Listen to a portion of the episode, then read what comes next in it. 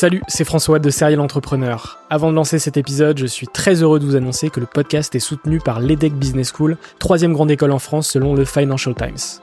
L'entrepreneuriat se démarre très souvent à l'école, et vous le savez, nombreux et nombreux sont les entrepreneurs qui ont créé leur premier projet pendant leurs études. L'ambition de l'EDEC, c'est de former ces étudiants entrepreneurs à avoir un impact positif sur le monde au travers de leurs projets.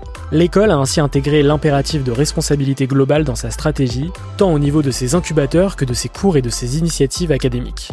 Au sein de ses campus de Lille, Nice, Paris à Station F ou encore à Berkeley en Californie, elle accompagne les startups grâce à sa méthode unique d'entrepreneuriat Responsible Entrepreneurship by Design. Une approche innovante permettant d'intégrer les enjeux économiques, sociétaux et environnementaux au cœur de leur modèle de développement et ce, dès leur création. L'objectif de l'EDEC, faire émerger un nouveau modèle de startup adaptable à tout projet qui intègre pleinement les enjeux de responsabilité. Chaque année, ce sont ainsi plus de 70 nouvelles startups qui intègrent ces incubateurs. Si vous souhaitez en savoir plus, n'hésitez pas à vous rendre sur www.edec.edu. Je vous souhaite une excellente écoute et vous dis à très vite.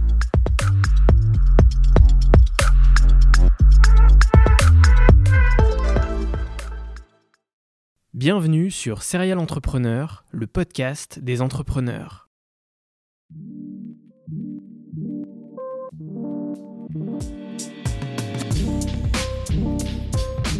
Je m'appelle François Allais et depuis 2017, je vais à la rencontre des entrepreneurs qui m'inspirent. PME, start-up, grandes entreprises, la mission de Serial Entrepreneur est de mettre en avant toute la diversité de l'entrepreneuriat francophone.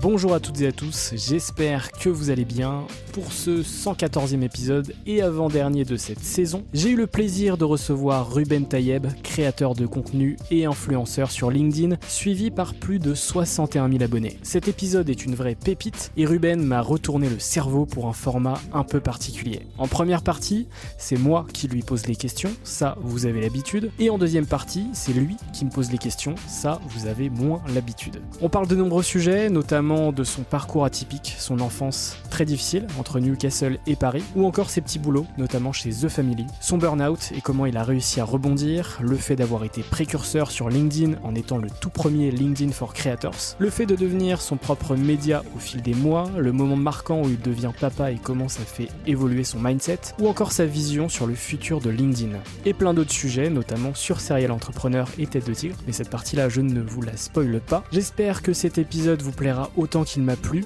L'épisode est disponible intégralement en vidéo sur YouTube. N'oubliez pas, c'est très important de vous abonner sur votre plateforme favorite, de mettre 5 étoiles sur Apple Podcast et Spotify et de partager l'épisode à votre réseau. Prenez soin de vous et on se retrouve dimanche prochain pour le tout dernier épisode de cette saison.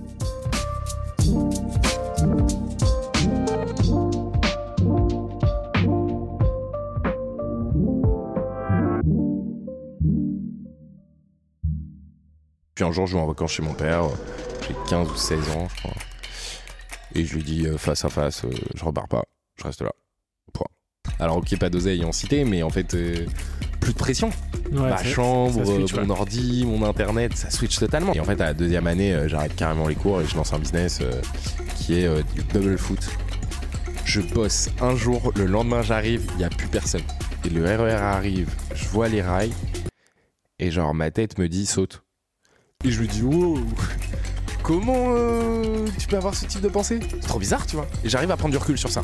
Même l'huissier, il veut même pas me perquise pour prendre l'oseille. Et là je me dis ok, bon, il y a un switch. Qu'est-ce qu'on va faire? Et Un truc qui est très dur aussi, c'est de capter que les gens ag- agissent beaucoup par intérêt. Mec, je l'ai atteint mon rêve. Je suis toujours le gosse euh, qui est coincé chez lui, à se faire, euh, tu vois, taper par la en fait. Euh, donc en fait, mon rêve, je suis en train de le vivre, mon rêve. Je suis à mon momentum. Et ben on va pouvoir commencer. C'est parti. T'es bien installé, c'est bon? Ouais. Salut Ruben du coup, Salut François. officiellement. Oh, Bonjour. mais c'est incroyable En vrai, je je suis trop heureux d'être là. Tu sais, au-delà de juste faire le podcast, je suis trop heureux de te rencontrer en vrai, Ouais. d'échanger avec toi. Pour moi, t'as été genre de Clubhouse jusqu'à maintenant qu'une photo de profil Et ben, avec une voix. C'est réciproque. Et des posts LinkedIn aussi, pour toi. Euh, c'est vrai qu'on s'est rencontrés sur Clubhouse euh, en 2021. C'est bien ça. Ah Période de confinement, etc. C'était euh, Clubhouse, c'était un peu le seul réseau, tu vois, qui nous permettait d'échanger euh, de manière assez cool sur pas mal de, de sujets. Et c'est vrai que depuis, on se suit sur les réseaux. 100%. On échange de 3DM Insta de temps en temps, mais euh, on n'a pas eu le temps de discuter vraiment ensemble. Donc là, c'est la première fois qu'on discute vraiment ensemble. Donc ça va être très cool. Euh, je suis très content de te recevoir sur Serial. Je pense que ça va être un, un épisode très sympa.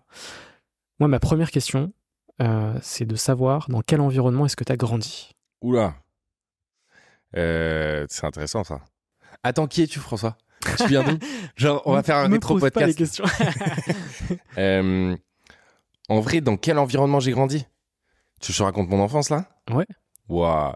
J'en parle pas beaucoup. En fait, j'en parle souvent sur scène, mais très peu dans les podcasts. Euh, moi, j'ai pas eu une enfance euh, un peu euh, classique. Euh, mes parents, en fait, faut remonter, faut remonter un peu aux grands-parents, tu vois. Mais en gros, moi, je suis de religion juive et d'origine marocaine et tunisienne.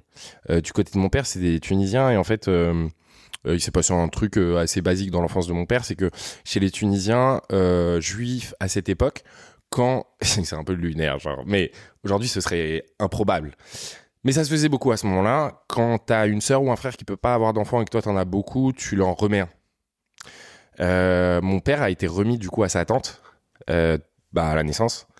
Euh, et donc du coup, il a vécu jusqu'à ses 8 ans en pensant que sa tante c'était sa mère et que ses cousins cousines, euh, ses frères et sœurs étaient ses cousins cousines et que sa mère était sa tante et que son père était son oncle. Euh, sa tante un jour annonce du coup à sa mère, à sa vraie mère biologique, qu'elle part en Israël et elle veut l'emmener. Et sa mère dit non.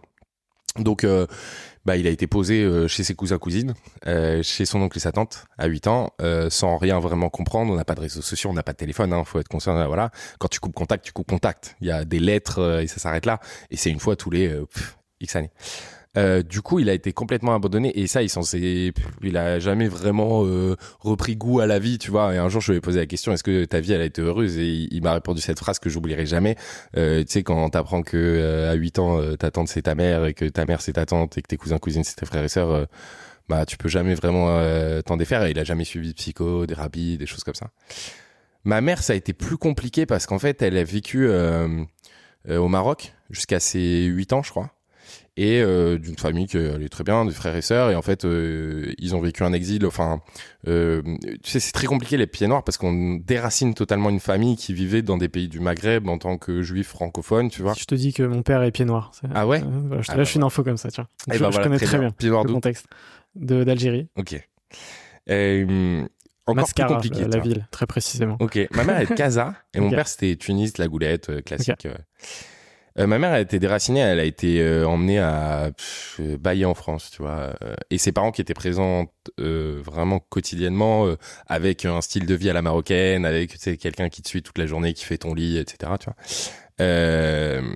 Bah du coup malheureusement ça a été compliqué pour elle de grandir dans une famille et il y a eu des préférences aussi il y a eu bon il y a eu tout un cadre qui allait pas vraiment forcer et en fait ils se sont rencontrés très jeunes et elle elle voulait absolument partir de chez elle donc ils sont mariés ils ont fait des gosses et en fait euh, euh, enfance hyper heureuse jusqu'à mes 8 ans et à partir de mes 8 ans divorce des parents Euh, on est quatre enfants à ce moment-là euh, et euh, on déménage du coup de Paris en France à Sarcelles.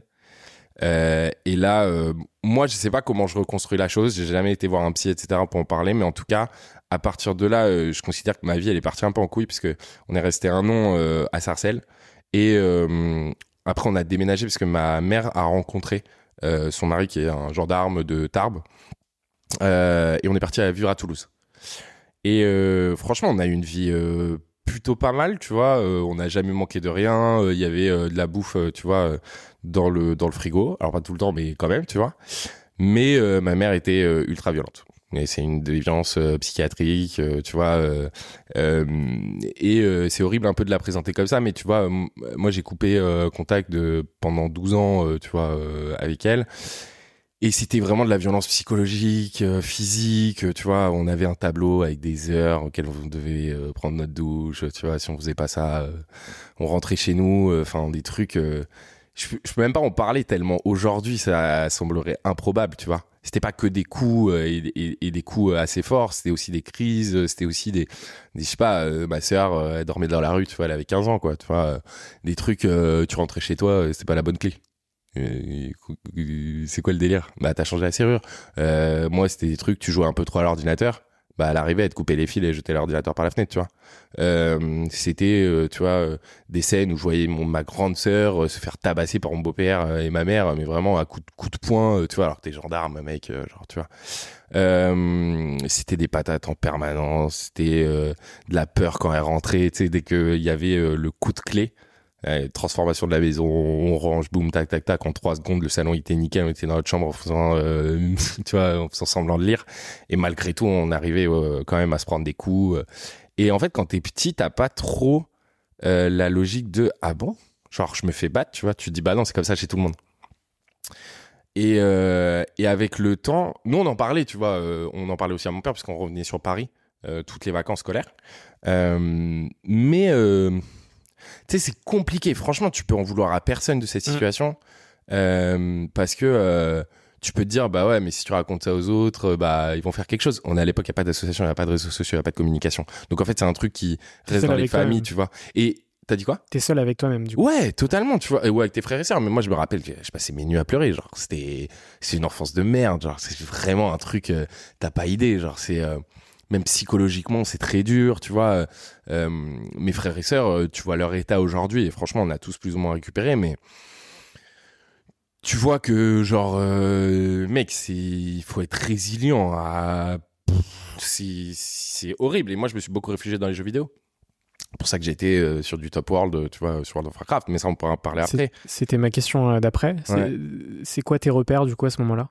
Bah mon père déjà, Euh, mon père qui a genre tout fait pour euh, pour un peu, tu vois, quand on allait en vacances chez lui, on faisait pas trop nos devoirs, on jouait beaucoup aux jeux vidéo parce que déjà il bossait, donc il pourrait prendre qu'une vacance sur deux. Donc on était souvent chez lui en cité, tu vois, en calbute, en train de jouer à l'ordinateur sans personne pour nous surveiller, à manger des, des pizzas et des tartines de Nutella, tu vois, et surtout jouer, euh, jouer à fond à l'ordinateur. On faisait que ça. On faisait que de l'ordinateur H24. Mon, mon frère, un peu moins d'ordinateur parce qu'on avait qu'un ordinateur, donc plus la PlayStation. Donc il était très fort à Call of. Ouais. Euh, beaucoup moins fort à World of Warcraft. Euh, mais moi je pensais, ouais, je pensais. Et c'était mon repère, tu vois, pendant un moment, ça a été vraiment ça. Ça a été Internet en fait. Ça a été euh, ça a été Internet, ça a été la construction des réseaux sociaux, tu vois, de Skyblog jusqu'à aujourd'hui avec LinkedIn. Là, on est quelle année? Euh, au moment où on est encore à Toulouse, j'ai 14 ans et on part à 14 ans, on part en Angleterre. Euh, on part en Angleterre pendant un an à Newcastle. Euh, et on est bah, 14 ans en 2006. Donc, tu passes un an à Newcastle. Ouais, un an à Comment est-ce Newcastle. que ça se passe? Parce que du coup, tu découvres une autre culture, une, Dépression. une autre langue. Dépression.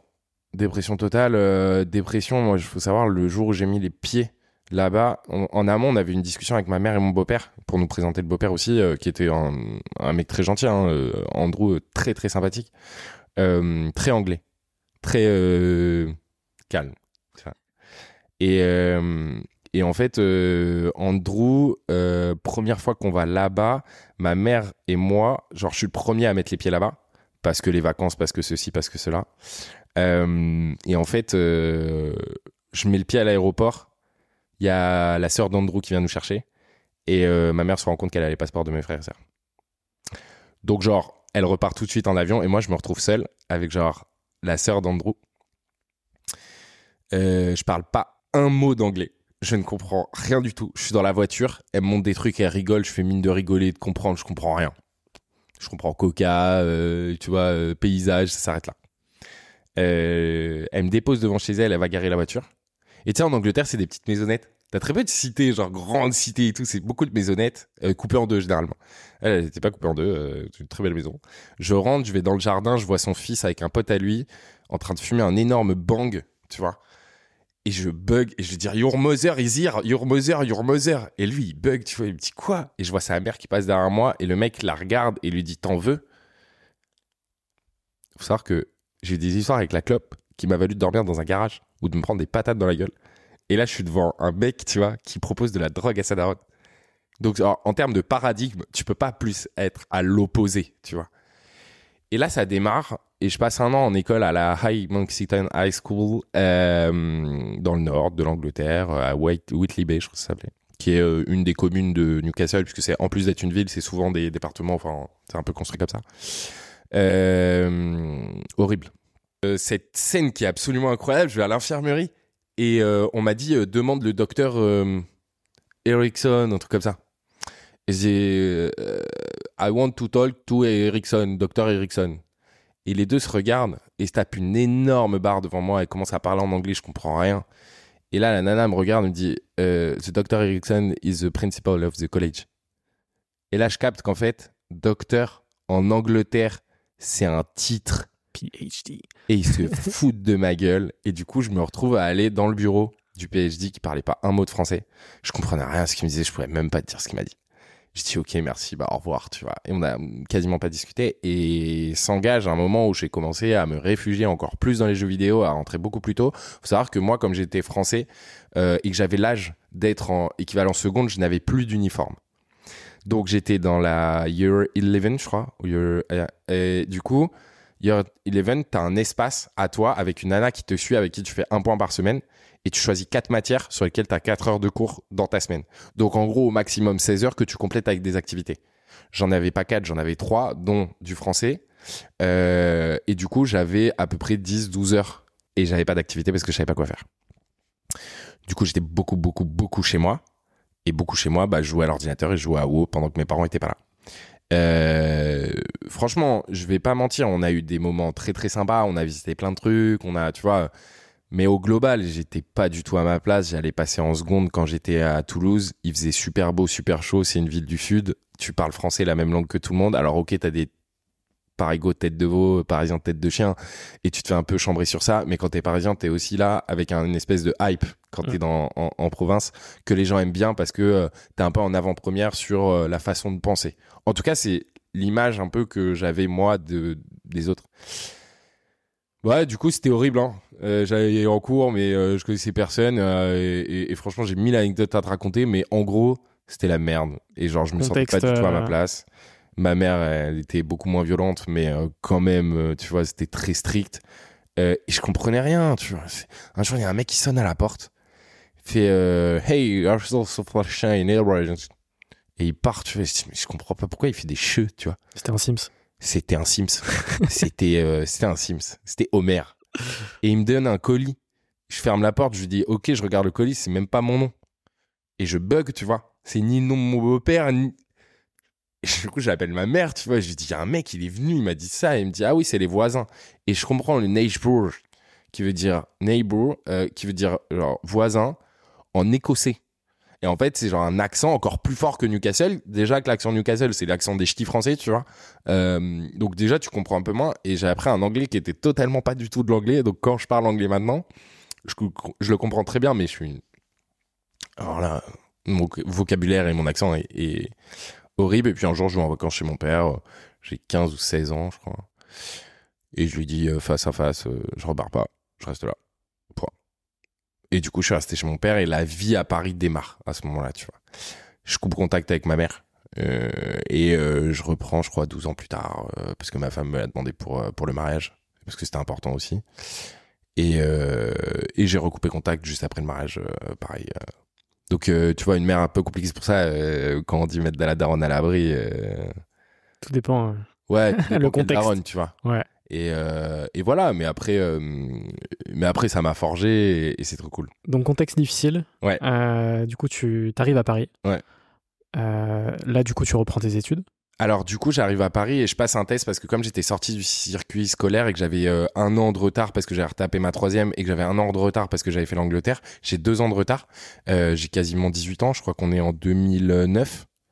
Euh, et donc du coup, je vais au CIO qui est un conseiller euh, d'orientation en gros euh, qui te fait passer des tests pour savoir dans quelle classe on te met. Euh, les tests sont réussis, je démarre en seconde lycée euh, général. J'habite à Sucy-en-Brie. Euh, mon père habite euh, à l'Cité Verte à Sucy-en-Brie. Et du coup, je passe les tests et ils me disent, bah, t'iras à ce lycée. Mon frère reste en Angleterre. Euh, ma sœur, elle était partie déjà, je crois. Elle vivait euh, soit à Paris, soit à Toulouse. Et mon autre sœur, la plus grande, elle vivait aussi euh, avec moi, mais euh, je crois qu'elle était avec son mec à, à l'époque euh, à Vincennes. Euh, donc, je suis tout seul avec mon père et je démarre mon, mon lycée. Franchement, euh, meilleure année de ma vie. Genre, euh, je tous mes meilleurs petits datent de, de ce moment-là, tu vois. C'est pour ça, mes amis d'enfance, je les ai connus, j'avais 17 ans, quoi. En gros, euh, Et, euh, et je démarre et là je fais seconde première terminale sans trop de difficulté tu vois euh, bon j'étais pas j'étais pas souvent en cours je jouais beaucoup à WoW je séchais énormément je sortais énormément mon père il, il me cadrait pas du tout il, il s'en foutait un peu tu vois il se disait bah l'important c'est quand même qu'il réussisse mais euh, totale liberté de Mm. de faire ce que tu veux euh, et puis euh, et puis voilà et du coup euh, à ce moment-là bah je fais ma seconde première terminale Euh, tu veux qu'on rentre dans le détail de seconde première terminale Non, non, t'inquiète. ok La- Laisse-toi porter par euh, l'échange. en vrai, seconde première terminale, c'était les meilleures années de ma vie parce que euh, parce qu'en fait euh, parce que je jouais à WoW déjà tout le temps. Je tape des tops euh, Europe euh, Europe sur des perfs euh, très intéressants. Donc c'est un jeu de rôle pour ceux qui savent pas. Et en gros, jouais un druide, elfe de la nuit ou orc, tu vois, pas orc, troll, parce qu'il y avait un bonus de hâte. On va pas rentrer dans les détails, mais voilà. Et puis et puis je joue et puis en même temps je rencontre mes meilleurs potes. Puis on fait les meilleures soirées. Puis puis c'est genre, euh, c'est trop cool en vrai. Je vis ma best life. Faut savoir que j'étais genre en prison en train de me faire tabasser euh, à l'autre bout de la planète, euh, tu vois, à Toulouse et à Newcastle. Et du jour au lendemain, je me retrouve avec une totale liberté de faire ce que je veux. Alors, ok, pas d'oseille en cité, mais en fait, plus de pression.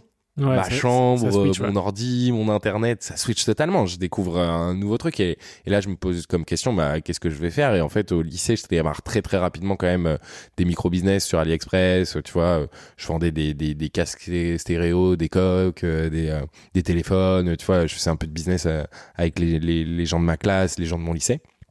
Et puis je sors et puis je rencontre euh, mes meilleurs potes et et, euh, et c'est les meilleurs moments. Alors euh, je fais seconde générale, je passe en première S. Euh, le prof est un franchement je peux le dire aujourd'hui parce qu'avec le recul un énorme mais mais mais ça vraiment qui mé- mérite absolument de, monsieur genre vraiment euh, Mettre un bip. hein. ouais très bien mais vraiment tu ne connais pas un plus que ça c'est à dire que le type tu sens que bah il aurait dû faire de la recherche mais il était trop teubé pour le faire Euh, il m'a mis zéro mais pas que à moi tu vois toute l'année c'est à dire que tu peux comprendre qu'un élève il est pas très bon il fait pas d'efforts vas-y aide-le en fait vas-y accompagne-le tu vois genre euh, va pas lui mettre des zéros de moyenne et euh, moi j'avais zéro de moyenne en maths première S, c'est zéro de moyenne en maths. Il suffit que de retard, tu vois, un retard sur la note ou etc.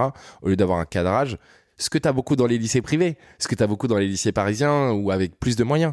Euh, là, il s'en fout, il met zéro point. Et il cherche pas à savoir ce qu'il y a derrière, tu vois, ou faire de la réelle pédagogie, tu vois. Et c'est là où l'ingénierie pédagogique arrive. Et, euh, et du coup, bah, ce zéro, il m'a valu euh, malheureusement pas de passage en terminale S, sauf dans le pire lycée du 9-4, tu vois, euh, en pleine cité, laisse tomber, où là j'ai dit non, non, je vais pas dans ce lycée. Et j'ai rendez-vous avec la, qui me dit bah, t'as le choix, soit tu vas en terminale S dans ce lycée, soit. Et là j'ai une idée, je connais un mec, il a fait deux bacs.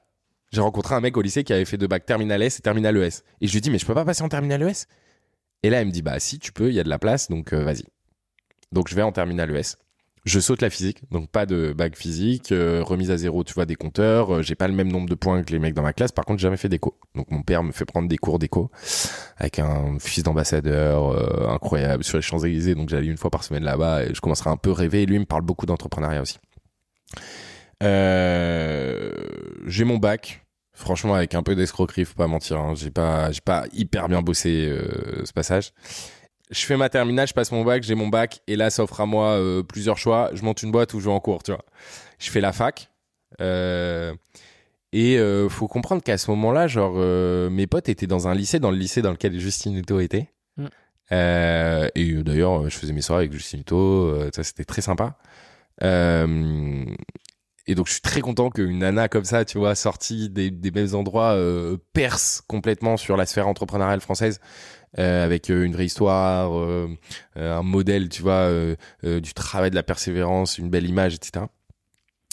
Et, et donc je vais à la fac, je suis sélectionné pour Paris 1 Panthéon-Sorbonne en licence d'économie.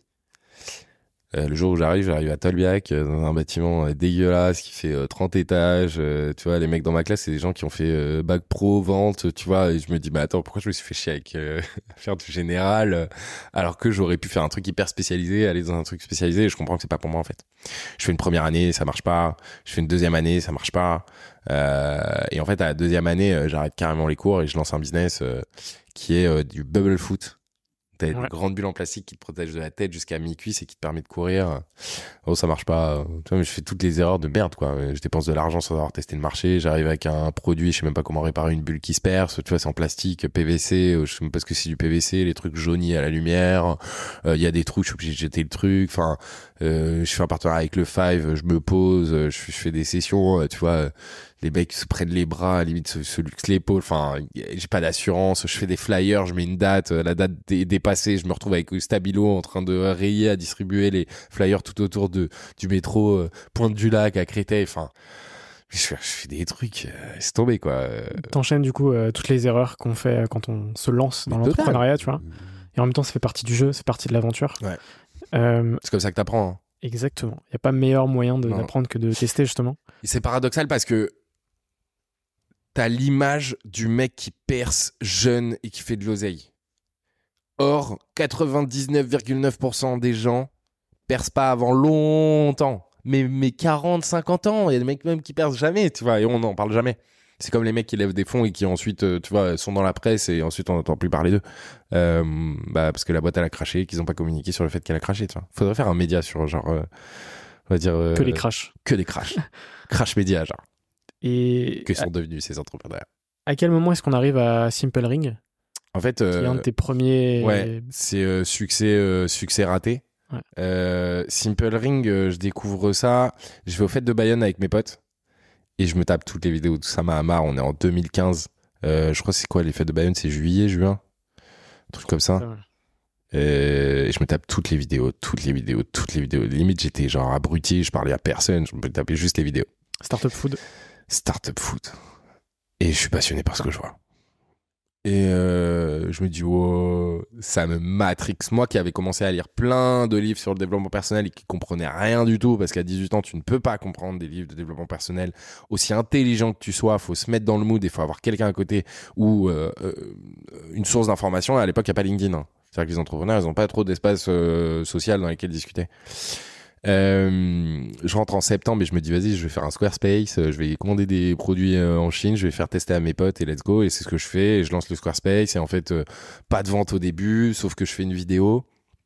Et euh, euh, je te la fais courte pour voilà mais en gros pendant quelques mois ça fonctionne pas en décembre, je décide de vendre des manettes de PS3 sur eBay. Le truc explose, tu vois, et je commande masse de manettes de PS3 reconditionnées. Et en fait, je les vends et ça fait euh, un peu d'oseille, mais je me dis, bah, j'ai quand même les anneaux, euh, vas-y, faut que je les vende, tu vois.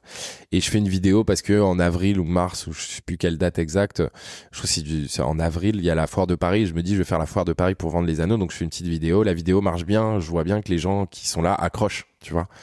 Euh, et je m'associe à un mec sur les marchés, tu vois, qui me dit, t'inquiète tu payes la place, on distribue nos produits et au fur et à mesure des jours, tu vois, euh, un, il vendait mes produits, il me donnait pas l'argent parce que j'allais boire une bière ou j'allais, tu vois, je sais pas parler avec des gens et en fait euh, un escroc total. Et par contre, la vidéo marche bien. Il y a deux mecs qui m'approchent, euh, qui sont, euh, qui ont monté un média qui s'appelle euh, Une innovation par jour et, et Explore Media, qui sont aujourd'hui énorme média sur l'innovation et ça marche très très bien pour eux. Je suis très heureux. Et ils me disent, vas-y, on distribue tes produits sur notre plateforme. Ils mettent la vidéo que j'ai faite. La vidéo a fait 3 millions de vues. On fait, euh, je sais pas, euh, quelques dizaines, centaines de millions d'euros de chiffre d'affaires. Euh, C'est trop cool. Ma chambre, c'est devenu un centre de logistique. La chambre de mon père, c'est devenu un entrepôt. Il y a des smirmors qui arrivent dans la cité, peuvent même pas faire demi-tour. Ils sortent des palettes. Il y a Karim et, et, Dimé à côté qui fument leur pète et moi qui suis en train de, bah, les gars, venez m'aider. Tu vois, faut monter ça dans la chambre. Le mec qui te dit, euh, je fais demi-tour Tu fais pas demi-tour, mec. Il y a, pas de smirmor qui arrive là. Euh, et le truc explose et c'est très sympa, sauf que j'ai l'idée de me dire, euh, bah, si une page a explosé, euh, si je vais sur toutes les pages qui existent, est-ce que ça explose plus? Et le truc fait 28 millions de ventes, euh, 28 millions de, de, de, de, de vues. Fait 28 millions de vues au total sur Facebook. Et on est en 2016. Tu vois, donc énorme succès sur Facebook parce que les pages sont plus haut. Euh, des centaines de millions d'euros de chiffre d'affaires. Et puis en fait euh, je reçois un petit papier euh, par lettre recommandée. Ne jamais aller voir ces lettres recommandées. C'est pas bien. Et, et un dossier épais comme ça c'est un brevet qui a été traduit et, euh, et du coup euh, bah, du coup euh, c'est parti en cacahuète j'appelle l'avocat l'avocat il me dit bah, t'inquiète, envoie-moi tout, on va s'arranger. et puis quelques jours après, huissier, perquise, saisie, plus d'argent, et on recommence à zéro, quoi. Donc là, tu dois tout arrêter. Ouais. Et là, je commençais à faire un truc, c'est que mes potes allaient pas mal à Amsterdam. Et je me dis, je vais acheter. bah, j'avais un kangou. Mon père avait acheté un kangou, en gros. Et, et je me dis, bah, je vais utiliser mon kangou, je vais faire du, du, du blablacar. Euh, Paris-Amsterdam, Amsterdam-Paris. Pourquoi? Parce que je vois tellement tous mes potes qui y vont euh, que euh, c'est sûr que le truc se remplit vite. Et ouais, en effet, je publie un, un trajet par jour euh, sur 30 jours et les trucs sont remplis en deux heures, tu vois. Mm. Et je mets des oreillers, je mets des couettes, je mets des chargeurs, je mets des bonbons, je mets de l'eau, tu vois. Le truc était... Kangoo, c'est assez grand en plus, donc t'as de la place pour les valises, etc. Premier arrivé à 8 heures euh, à Gare de Lyon, il monte devant, tu vois. C'est sur cette période, du coup, que t'enchaînes euh, On est en août Plein de- 2016. plein de jobs alimentaires? Euh, non, juste après. Juste après? Ouais. Euh, en gros, à partir de là, je me mets sur euh, Side après le Kangoo parce qu'en gros, le Kangoo, bah, ça m'a saoulé de le faire en fait. Ça me fatiguait. Ouais, franchement, c'était dangereux même. Ouais, il y a des moments où t'arrives à la fin de la journée, t'as conduit 5 heures aller, euh, 7 heures retour. Sur les 2 heures euh, qui restaient, t'es en pleine nuit, il pleut, euh, t'as les yeux qui fatiguent, t'as pris 4 Red Bull, euh, tu vois, t'es en mode genre, wow, ok, on va faire une petite pause les gars parce que je peux plus conduire, t'as des gens du Blablacar qui reprenaient la voiture, tu vois, c'était chaud genre. Et par contre, ça payait très bien. J'étais très content. Tu vendais la place 70 balles, tu vois.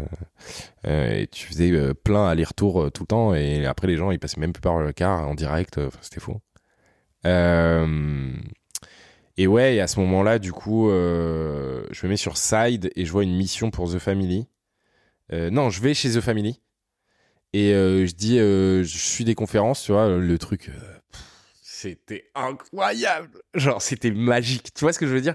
C'est-à-dire que le moment où tu regardes un truc de fou et tu le vois en vrai. Par exemple, là, c'était Mamadou Sakho, j'ai fait un truc avec. Euh, Il y avait euh, Diane- euh, euh, Donald Jacksman, Morgan VS, Cyril Gann, tu vois, il y avait des, des grosses têtes. C'est exactement le même effet que tu peux avoir, où j'ai tourné avec José Garcia, tu vois. C'est le même effet que t'as euh, quand tu la rencontres, tu vois. Mm. Tu wow, truc de ouf. Après, tu remarques que c'est normal. Mais au début, c'est incroyable. Et la particularité du lieu aussi. Ah non, mais le lieu est incroyable, voilà, personne ne peut recréer ça. du, du, du petit muscle, c'était euh, Ah, c'était magique. assez légendaire. T'arrivais dans une verrière, Ouais. bien des... Alice était très forte pour te mettre dans une ambiance. hein. La déco était incroyable. Ils avaient fait tout avec Emmaüs, je crois, un truc comme ça. Bon, après, il y a un peu de storytelling, mais vraiment. euh, Puis il y avait l'influence de sa sœur aussi, euh, Nelly. euh, Ouais, mais c'est des artistes très- les deux. hein. Exactement. Ouais, ouais, ouais, faut pas oublier, hein, c'est des grandes, grandes artistes. euh, ils ont une vision hyper ch- sharp. euh. moi, je recevais les livres d'Alice. Tu vois, euh, quand j'ouvrais les paquets, je lui donnais et tout. euh, Enfin, ses lectures sont absolument incroyables. T'as des références euh, de fou.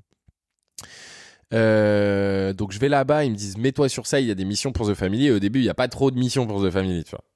Jusqu'à qu'il y ait Charles Ellie, grand pote qu'on embrasse, et qui me donne pas mal de missions. Mais jusque-là, en gros, je- j'enchaîne les petits jobs sur, sur Side. Et putain, je fais tout. hein. Je fais des appels à froid en mode cold call. j'ai fait, je fais, je fais de la manutention. euh, une fois, j'ai bossé dans une startup qui, euh, en gros, euh, euh, tu- quand toi, tu veux vendre des produits, des fois, t'as pas la supply qui suit. Ça veut dire que tu peux pas envoyer toi-même les produits parce qu'il y a trop de produits. Ce qui arrivé. Donc, tu fais appel à des sociétés chez qui t'envoient ton stock. Et eux, ils envoient pour toi. Et je bosse dans ces sociétés-là. Et j'avais acheté un Xiaomi, un Xiaomi euh, sur AliExpress, euh, qui était probablement un faux. Euh, je le mets à charger derrière. Et je suis en train de bosser, tu vois, en train de faire des cartons euh, pour des clés. C'est un mec qui fait des, des doubles de clés. Et, euh, et je sens du- que ça crame, tu vois. Je sens du brûler. Je me retourne et mon téléphone est en train de brûler dans le truc. tu vois. Un autre jour, j'arrive, euh, tu connais, euh, putain, je sais plus. Je sais plus comment ça s'appelle cette startup. C'est une startup qui fait manger des insectes. Non, c'est pas pas ça. C'est l'autre, Jimmy's. Je me retrouve à genre mettre des insectes dans des poches en plastique et dans des boîtes, tu vois. Euh, j'ai fait de la compta. Je savais même pas faire de la compta. Euh, Tu, euh, tu comptes euh, et t'envoies le document. Tu, vois, tu vérifies si on a les factures. J'ai fait, euh, j'ai fait de la vente. ah, ça c'était pas mal chez The Case. Je suis arrivé. ah, ça c'était très drôle parce que j'ai rencontré Saïd, le mec qui joue dans La haine. Tu vois ou pas Le petit Ouais. rebeu? Ouais, Putain d'acteur. Ok. Très bien. Et en gros, je prends la mission, je vais chez The Case et le truc est absolument incroyable. Je bosse. Un jour, le lendemain j'arrive, il y a plus personne. Les gens ont tous démissionné. Je me retrouve tout seul dans une boutique, je ne connais pas les produits, je sais pas comment la caisse marche. Le mec m'appelle, il me dit bah non, mais le mec qui est responsable, il est en vacances, et je me retrouve à être payé genre 25 euros de l'heure pendant euh, trois mois, tu vois, genre même pas, euh, un peu moins de trois mois, tu vois, mais et c'était absolument, je gérais une boutique, je la fermais, je l'ouvrais, j'étais tout, enfin c'était n'importe quoi. Et, euh, et, tu vois que des jobs comme ça, euh, un peu alimentaires. Euh, et puis en fait, au fur et à mesure que le temps passe, les missions de Family sont de plus en plus nombreuses. Et je me retrouve à faire quasiment en 2017 quasiment que de la mission The Family opérationnelle avec Charlie Lee. et il y avait des scènes, c'était lunaire. Hein. Il y avait il y avait une masterclass. Il y avait le livreur qui arrive et il met en place le buffet. Et moi, je pliais les chaises et tout, mais à côté, je tapais le buffet, tu vois. Et je voyais la masterclass et durer longtemps. du coup, j'ai bien tapé le buffet, tu vois. Et le mec arrive, prend le micro, il dit bon, le buffet a bien été tapé. Et tu vois, j'avais pas les codes. Je m'habillais tout en noir avec des chaussures rouges. Le mec de cité, il a pas les codes, quoi. Il sait pas comment s'exprimer, il sait pas comment parler, il sait pas comment s'adresser aux gens, il sait pas ce que les gens pensent, il sait pas se mettre dans le mood. Et en fait, j'ai beaucoup appris euh, parce que j'ai travaillé énormément là-bas euh, à plier les chaises, à vider les poubelles, à échanger, euh, à et en fait mine de rien passer le micro. Euh, et puis j'ai découvert que c'était une boîte comme une autre, avec euh, son lot de problèmes, son lot de difficultés, son lot de challenges, son lot de réussite aussi. Euh, et, c'est là où je vois Oussama, euh, c'est là où je vois Alice, c'est là où je vois euh, Nicolas, tous ceux qui bossaient avec eux, les gens de la Rochard, Balthazar, etc. Et moi, je suis un peu, je suis the femme de ménage, hein, mec, j'ai des photos, tu me vois juste un sac poubelle en train de tout enfin, pendant que tout le monde s'amuse, quoi. Et je retombe un peu là-dedans en mode, bah, genre, je suis une merde parmi les dieux. Et c'est vraiment comme ça que je le voyais le truc. J'avais l'impression d'être la petite souris euh, qui juste euh, se balade, tu vois. Et, euh, et en fait, le temps passe. Je fais tous les événements et je trouve ça cool. Et au bout d'un moment, il faut construire un truc, tu vois. Mm. Et je vais voir Alice et je lui envoie un mail en disant j'ai fait ça, ça, ça, ça, ça. J'ai bossé chez toi, j'ai fait ça, ça, ça. Et on arrive en one shot. Et puis, c'est là où Olivier Ramel, que j'ai rencontré là-bas, elle me dit bah Olivier monte une boîte comme ça on a une autre idée qui pourrait être complémentaire euh, est-ce que ça te dit de monter cette boîte? Je lui dis attends, je réfléchis. Et, euh, et le lendemain je lui dis ok go. Et elle me dit non mais mec, euh, j'ai une boîte qui est value un milliard, tu crois que j'ai le temps genre d'attendre pour lancer une boîte genre. Et le fit avait pas dû être passé suffisamment bien pour pour m'engager là-dedans. Et, et je savais pas me vendre, je savais pas, je savais rien faire. Et là du coup fin. Et je me mets à retrouver un taf. et je vois une offre, je fais plein d'offres Nestor, euh, etc. Et je suis pris chez Tritwell. Mais, euh, mais l'époque The Family, c'était absolument incroyable. Hein. Je faisais les dîners privés, je faisais les dîners investisseurs. Euh, tu vois, je me retrouvais avec le CTO Box, Oussama Hamar, Alisa Guri, Jean de la Roche-Brochard, etc. Et moi, j'étais comme as, tu vois. Et j'étais vraiment les mains dans le dos en attendant que le chef euh, privé qu'ils avaient pris pour la soirée euh, m'appellent pour me dire ok serre ça etc et moi j'étais à côté euh, vois mais ce qui est incroyable c'est que tu leur demandes ça impossible qu'ils se souviennent. Et je suis à côté est-ce que je sers à droite? Est-ce que je sers à gauche? Est-ce que je vais pas faire une gourde? Le dîner est absolument incroyable c'est important et tout. Bon après tu découvres qu'on est tout le sang tous le même sang. Et et qu'on puisse tous euh, jaune. C'est clair. Et donc à ce moment, tu es un peu l'homme à tout faire. Finalement, tu testes à balle, de, choses. mais tu es dans quel état d'esprit? Tu te dis. Euh, euh, je découvre, je parle, je me fais du réseau. Ouais. Je, je kiffe. je cherche pas l'argent. Je cherche vraiment la découverte d'un nouvel écosystème dans lequel je vais pouvoir intégrer. M'intégrer donc, et donc comprendre en fait les codes. Vraiment socialement. Euh, là où tout se passe. Hein. Là, on est en 2018. Il se passe quoi après, du coup? Euh, Tritwell. Euh, Tritwell. Euh, tu restes combien de temps euh, Trois mois. Trois mois. Franchement, j'étais pas un mauvais sales, hein, j'étais même un très bon sales. Et ma sœur tombe malade, la plus grande. Elle fait un sleeve. Elle sépare son estomac en deux. Hum. Et ça s'est mal passé, carence en vitamines, nerfs nécrosés, elle tombe par terre, elle va à l'hôpital, déficit psychiatrique. Je reste euh, trois mois chez Tritwell. Et pareil, je sais pas si c'est moi le problème, mais quoi sur quoi 27 meufs, 3 mecs, euh, et, euh, et ça se passe bien au niveau des ventes. Mais en fait, juste, tu. tu... Franchement, les fondatrices étaient chamées. Ceux qui ont pris la boîte derrière, c'est de la.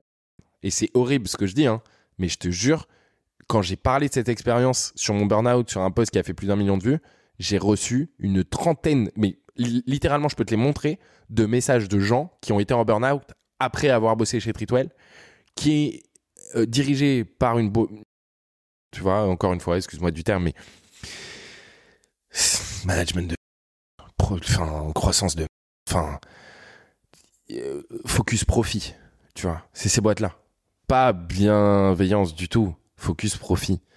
Euh, racheté par un fonds, tu vois, donc focus oseille. Et, écoute, tant mieux, tu vois, mais moi j'ai eu ce moment où ma sœur elle est tombée malade, donc un an d'hospitalisation, lit, euh, fauteuil roulant, etc. Euh, et, en fait, je pensais que ça allait pas m'affecter. Et puis, euh, puis un jour, j'arrive et je parle avec ma manager et genre, je pleure, quoi. Je dis, ouais, j'ai ça comme problème et tout. mec, ça fait deux mois que t'es là. Trois mois, tu Qu'est-ce que tu vas pleurer dans les bras de ta manager, Genre, fais pas ça. C'est pas les bons codes. Tu fais ça, tu sautes. T'es en période d'essai, il t'arrive des trucs, t'as pas envie d'avoir. Bien sûr. Euh, et un jour, genre, je vais chez Tritwell. J'étais crevé. Je partais, euh, j'arrivais le premier pour être le, tu vois, c'était mon premier job CDI vraiment bien payé. Euh, enfin, bien payé, t'étais à 2000 balles, quoi. J'arrivais tôt, je partais tard, je faisais que ça, je voyais plus mes potes, je sortais plus. Et un jour, je prends le RER, e le truc est complet, je ressors du RER e à Saint-Maur-le-Parc, Saint-Maur-Créteil deuxième RER arrive, et au moment où il arrive, je regarde les rails, et genre, je pense à me sauter, à sauter. Et le RER arrive, je vois les rails, et genre, ma tête me dit saute. Et je me dis, wow, comment euh, tu peux avoir ce type de pensée? C'est trop bizarre, tu vois. Et j'arrive à prendre du recul sur ça. Je me dis, euh, si j'avais voulu euh, tu vois, passer à l'action, il y avait quand même un historique derrière, tu qui m'aurait fait passer à l'action. Pourquoi maintenant tout de suite? Je rentre dans le RER, je me pose, je tremble. J'arrive plus à respirer. Et je sais, avec une prise de recul, tu vois, instantanée, je suis en mode genre, euh, ça va passer. Dans ma tête, c'est vraiment, t'inquiète, Ruben, ça va passer, c'est rien. C'est chelou quand même. Et j'étais physiquement comme ça, les gens me regardent, ils me disent ça va, ça va. Je dis ouais, ouais, ça va, on va pas arrêter la, la tram, la, rame de métro, on va pas l'arrêter, vous inquiétez pas. Euh, je sors du RER euh, et là c'est le post LinkedIn. Mon corps, il était là, ma tête a été ailleurs. Je prends l'ascenseur avec une personne, elle me parle, je comprends rien j'arrive pas à entendre, mon cerveau il arrive pas à capter de l'info.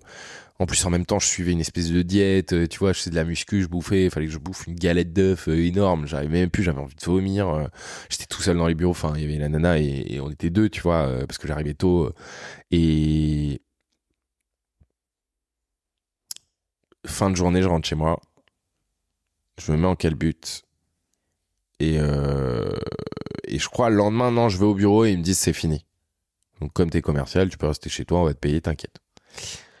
Et puis, euh, et puis en fait, euh, c'était mieux que ça s'arrête parce que, parce que dépression. Et là, je reste, euh, c'est le moment où je suis resté 7 mois chez moi dans ma chambre à pas sortir, à pas voir mes potes, à parler à personne, à couper tous mes réseaux et à jouer à haut toute la journée de 17h à 7h du mat. Mon père allait au taf, moi j'allais me coucher, il rentrait du taf, je me réveillais quoi. jouer 15, ouais, 15 heures par jour. Euh, j'ai fait du Twitch sans montrer ma tête, mais je jouais avec les, des gros gros mecs de Twitch. J'étais dans tous les Discord et tout. C'était euh, c'était un moment très sympa. Euh, mais j'allais pas bien. Est-ce que du coup, il n'y a, pas une, il y a pas aussi une connexion entre le moment où tu es à Newcastle et que tu te réfugies dans les jeux vidéo et ce moment où. le sens Ouais, tu vois. C'est le sens de ta vie bah, pas forcément, mais de dire, bah, tu vois, là, j'ai plus aucun repère, je suis au, je suis au fond du, du fond je retourne vers les jeux vidéo qui étaient déjà mon point de repère euh, au tout départ, tu vois. En fait, il y en a qui vont voir des petits points d'introspection. Moi, je m'introspecte en jouant aux jeux vidéo parce qu'en fait, tu cours beaucoup dans World of Warcraft, donc t'as beaucoup de moments où euh, tu fais que courir. Je crois que 95% de ton temps, tu cours. Euh, où tu prends un, un, un, un griffon qui t'emmène d'un endroit d'un endroit. Euh, ouais, manque de sens. J'ai passé ma vie à ma petite vie de jeune euh, pendant six ans. Il euh, n'y avait pas eu de vacances, très peu. À ce moment, t'as quel âge quand tu, quand tu fais ton On est en 2018, donc j'ai euh, j'ai 20 ans. 20 ans. Ouais. non, attends, en 2018, c'est n'importe quoi. 2018, 92, donc 26. 26, ok. J'ai 26 ans. Comment est-ce que tu fais pour te sortir de ça et, de rebondir vers quelque chose qui... Bah, je finis le jeu. Non, mais c'est vrai, en fait. 7 mois pour finir le jeu. Bah, 7 mois pour avoir euh, une extension et finir l'extension et en fait devenir euh, top Europe, euh, top world et basta quoi. Tu veux faire quoi après? Mm. Puis à un moment donné, euh, c'est quoi ta vie? Est-ce que tu veux faire du Twitch tous les jours? Passer 15 heures par jour devant un écran ou est-ce que tu as besoin de sortir et voir du monde? Et moi, je suis quelqu'un de très, très, très, très, très sociable. Je, je me nourris de l'énergie des gens. Euh, si t'as pas d'énergie en face de moi, euh, je vais pas avoir d'énergie. Si t'as de l'énergie, je vais avoir de l'énergie. Contactez Tête de Tigre si vous avez envie de lancer votre podcast. On fera un extrait. Euh... Regardez, c'est derrière l'entrepreneur si vous avez envie d'en apprendre plus au sujet du business. Euh, Non, je crois que je suis un entertainer et c'est ça que je kiffe. Comment est-ce que je sors? Bah, À un moment donné, euh... il s'est passé un truc très drôle. Il y a encore un huissier qui est venu parce que j'avais pas payé des amendes de, de voiture. Et il sonne. Mec, je vois l'huissier avec un policier derrière lui, prêt à dégainer son arme. Ouais, faut rappel, j'habite en cité. Hein. Donc forcément, euh, tu sais pas trop à qui t'as affaire en face de toi. Et il me regarde, il me dit Vous êtes Ruben Tayeb Oui. C'est chez vous? Non, chez mon père. Je suis en calbute. Ça fait trois jours que je n'ai pas pris ma douche. Je suis au fond du trou, j'ai des cernes énormes. tu vois. Et il me dit Bonne journée. Et il part. Et je dis Ouais, trop cool. Et à un moment, je rentre dans ma chambre et j'envoie une boulette de papier dans la poubelle. Et je rate la poubelle, qui est littéralement à un mètre. Et je me dis je suis vraiment une merde. Même l'huissier, il veut même pas me perquise pour prendre l'oseille. Et je me dis, ok, bon, il y a un switch. Qu'est-ce qu'on va faire? Et en fait, tu comprends naturellement que si tu veux faire quelque chose, il faut y aller étape par étape, prendre du début, et il n'y a pas de jugement de valeur à avoir, en fait. Il n'y a pas de considération. Est-ce que tu te construis en tête en te disant Oussama Hamar, c'est le meilleur, Alice Guri, c'est la pire, ou l'inverse, ou au contraire, Tony Robbins, il est trop fort, ou un tel, il est trop fort, ou j'ai envie de devenir lui, c'est de la merde. C'est pas la vraie vie, la communication et l'image qu'on renvoie sur les réseaux sociaux. La vraie vie, c'est étape par étape. Arrête de regarder la télé, arrête de regarder des- choses qui t'apprennent rien, tu vois, et, et juste arrête de te faire une image des gens. Les gens ne sont pas forcément ce qu'ils paraissent être. Bon, toi, oui, parce que ça fait un moment qu'on discute. Et là, en l'occurrence, je vous a... Et là, en l'occurrence, c'est un mec en or. Suivez-le sur tous les réseaux. C'est absolument chambé. Euh, et du coup, euh, bah, je me mets sur une application, euh, je rencontre ma femme, je sors, j'envoie des CV, et c'est là Carole Gardas arrive dans ma vie de com vidéo. Il me trouve un taf. Toujours pareil. C'est là que tu te rends compte que c'est peut-être moi qui ai un problème avec l'autorité. un connard et un mec qui est vraiment euh, pas sympa, quoi. Et il me recrute. Et euh, il a une agence de com, il vit à Lyon, il est juste jamais là. C'est là aussi j'entends parler André Ben Saïd, j'entends parler du SEO. Le 19 février 2019, je commence euh, mon poste et en même temps je crée mon, je supprime mon ancien compte LinkedIn et je recrée un nouveau. Et là commence ma nouvelle vie, qui est celle que je continue à avoir aujourd'hui, quoi. Sachant que euh, du coup tu crées ton compte LinkedIn. LinkedIn à ce moment-là, ça n'a strictement rien à voir Ah non, avec plateforme le hein. LinkedIn d'aujourd'hui. Ouais. Euh, on est à base de cher réseau, de cordialement, euh, de messages nuls sur le réseau, tu vois, où tout le monde est très froid, très crispé, tu vois. Et du coup, quand tu arrives sur ce réseau, tu te dis, c'est quoi, je, je poste mon CV, comment ça se passe? Tu vois, c'est- Mais moi j'avais fait du Twitch. Ouais. La Donc, règle t'avais sur les Twitch, codes de Twitch. Et j'avais fait du Skyblog, j'avais fait du Facebook, j'avais fait de l'Instagram. Euh, j'avais les codes. Je suis arrivé sur ce réseau, j'ai dit, bah attends, je connais tous les réseaux sociaux. Là, celui-là, il est un peu à dépoussiérer. Ah, ça va être trop cool. Règle numéro un sur Twitch, si tu ne Twitch stream pas tous les jours, on t'oublie. Les autres prennent la place. Occuper l'espace est hyper important. Euh, plus tu publies, plus t'es vu. Et on s'en fout des perfs par poste. Ce qui est important, c'est vraiment la régularité et la fréquence. Euh, Comme toute- toute création de contenu, j'ai envie de te dire. Tu vois, bah la ouais, euh, ça. Mais du coup, tu te rends vite compte qu'en fait, ça doit être ta principale occupation. Parce que des dirigeants ont pas le temps. Et les dirigeants, c'est très compliqué. En fait, c'est très compliqué pour un dirigeant de créer du contenu en permanence parce qu'il se rend compte que c'est un métier à temps plein. Donc c'est aujourd'hui euh, ce qui se passe sur LinkedIn, on va y venir. Et en fait, euh, je mets comme titre LinkedIn, je publie tous les jours à 10h. Et je publie tous les jours à 10h. Et les réactions arrivent très rapidement. Et euh, je me mets à publier des posts de réaction avec euh, comment tu vas au boulot. Et en fait, j'offre des espaces de discussion dans les commentaires. Et ça, ça fait exploser mon compte LinkedIn. En 6 mois, c'était 30 000 abonnés. Euh, tête de référence sur LinkedIn. On me connaissait pas sous le nom de Ruben Tayeb, on me connaissait sous le mec qui publie tous les jours à 10h. Donc c'est très drôle quand j'allais à des événements, c'était ah c'est toi le mec qui publie tous les jours à 10h. Tu vois, tu as, le côté fréquence, mais tu as aussi le fait de donner rendez-vous à ton audience. Tu vois, je pense que le, fait de dire bah, je poste tous les jours à 10h, Ouais, la personne qui t'attend au tournant, elle sait que euh, ton post, il sera chaque jour à 10h. ouais, exactement. Ça, c'est hyper important, je pense. Dans, Tout à fait. Et je l'ai revu parce que j'ai rencontré Morgan VS, Ouais. qui est un youtubeur avec plusieurs millions d'abonnés, qui fait des trucs absolument incroyables, qui est un amour, un humain, euh, un, un très bon humain sur Terre, un humain de qualité. Euh, et un mec lui dit, mec, je regarde toutes tes vidéos le dimanche euh, bourré de la veille. Tu vois, euh, je regarde toutes tes vidéos tous les dimanches euh, en gueule de bois. Bah ouais, parce qu'en fait, tu donnes rendez-vous à ton audience. Donner ce rendez-vous à son audience, c'est important. Mais c'est pas la chose, tu vois, c'est un ensemble. Mais c'est sûr que quand tu as un rendez-vous, bah, les gens peuvent aussi prendre ce créneau. Sur Twitch, ils le font beaucoup. Sur YouTube, ils le font beaucoup. Sur Instagram aujourd'hui. Donc, euh, la fréquence, en fait, tu, tu- tu crées un système, comme Benoît Dubos, il aime dire. Tu crées un système. Un système. Benoît Dubos qui a explosé sur LinkedIn. Euh, ouais, je dépoussière un peu le réseau à ce moment-là. Et, euh, et les gens aiment bien. Aiment bien ma façon de communiquer, authentique, vrai, cash, euh, tu vois, euh, animation, petit design bleu. Tu parles Et de quoi ce moment-là? Retour d'XP Le lundi, c'était euh, bonne semaine, Motivation. Le vendredi, c'était euh, bon week-end.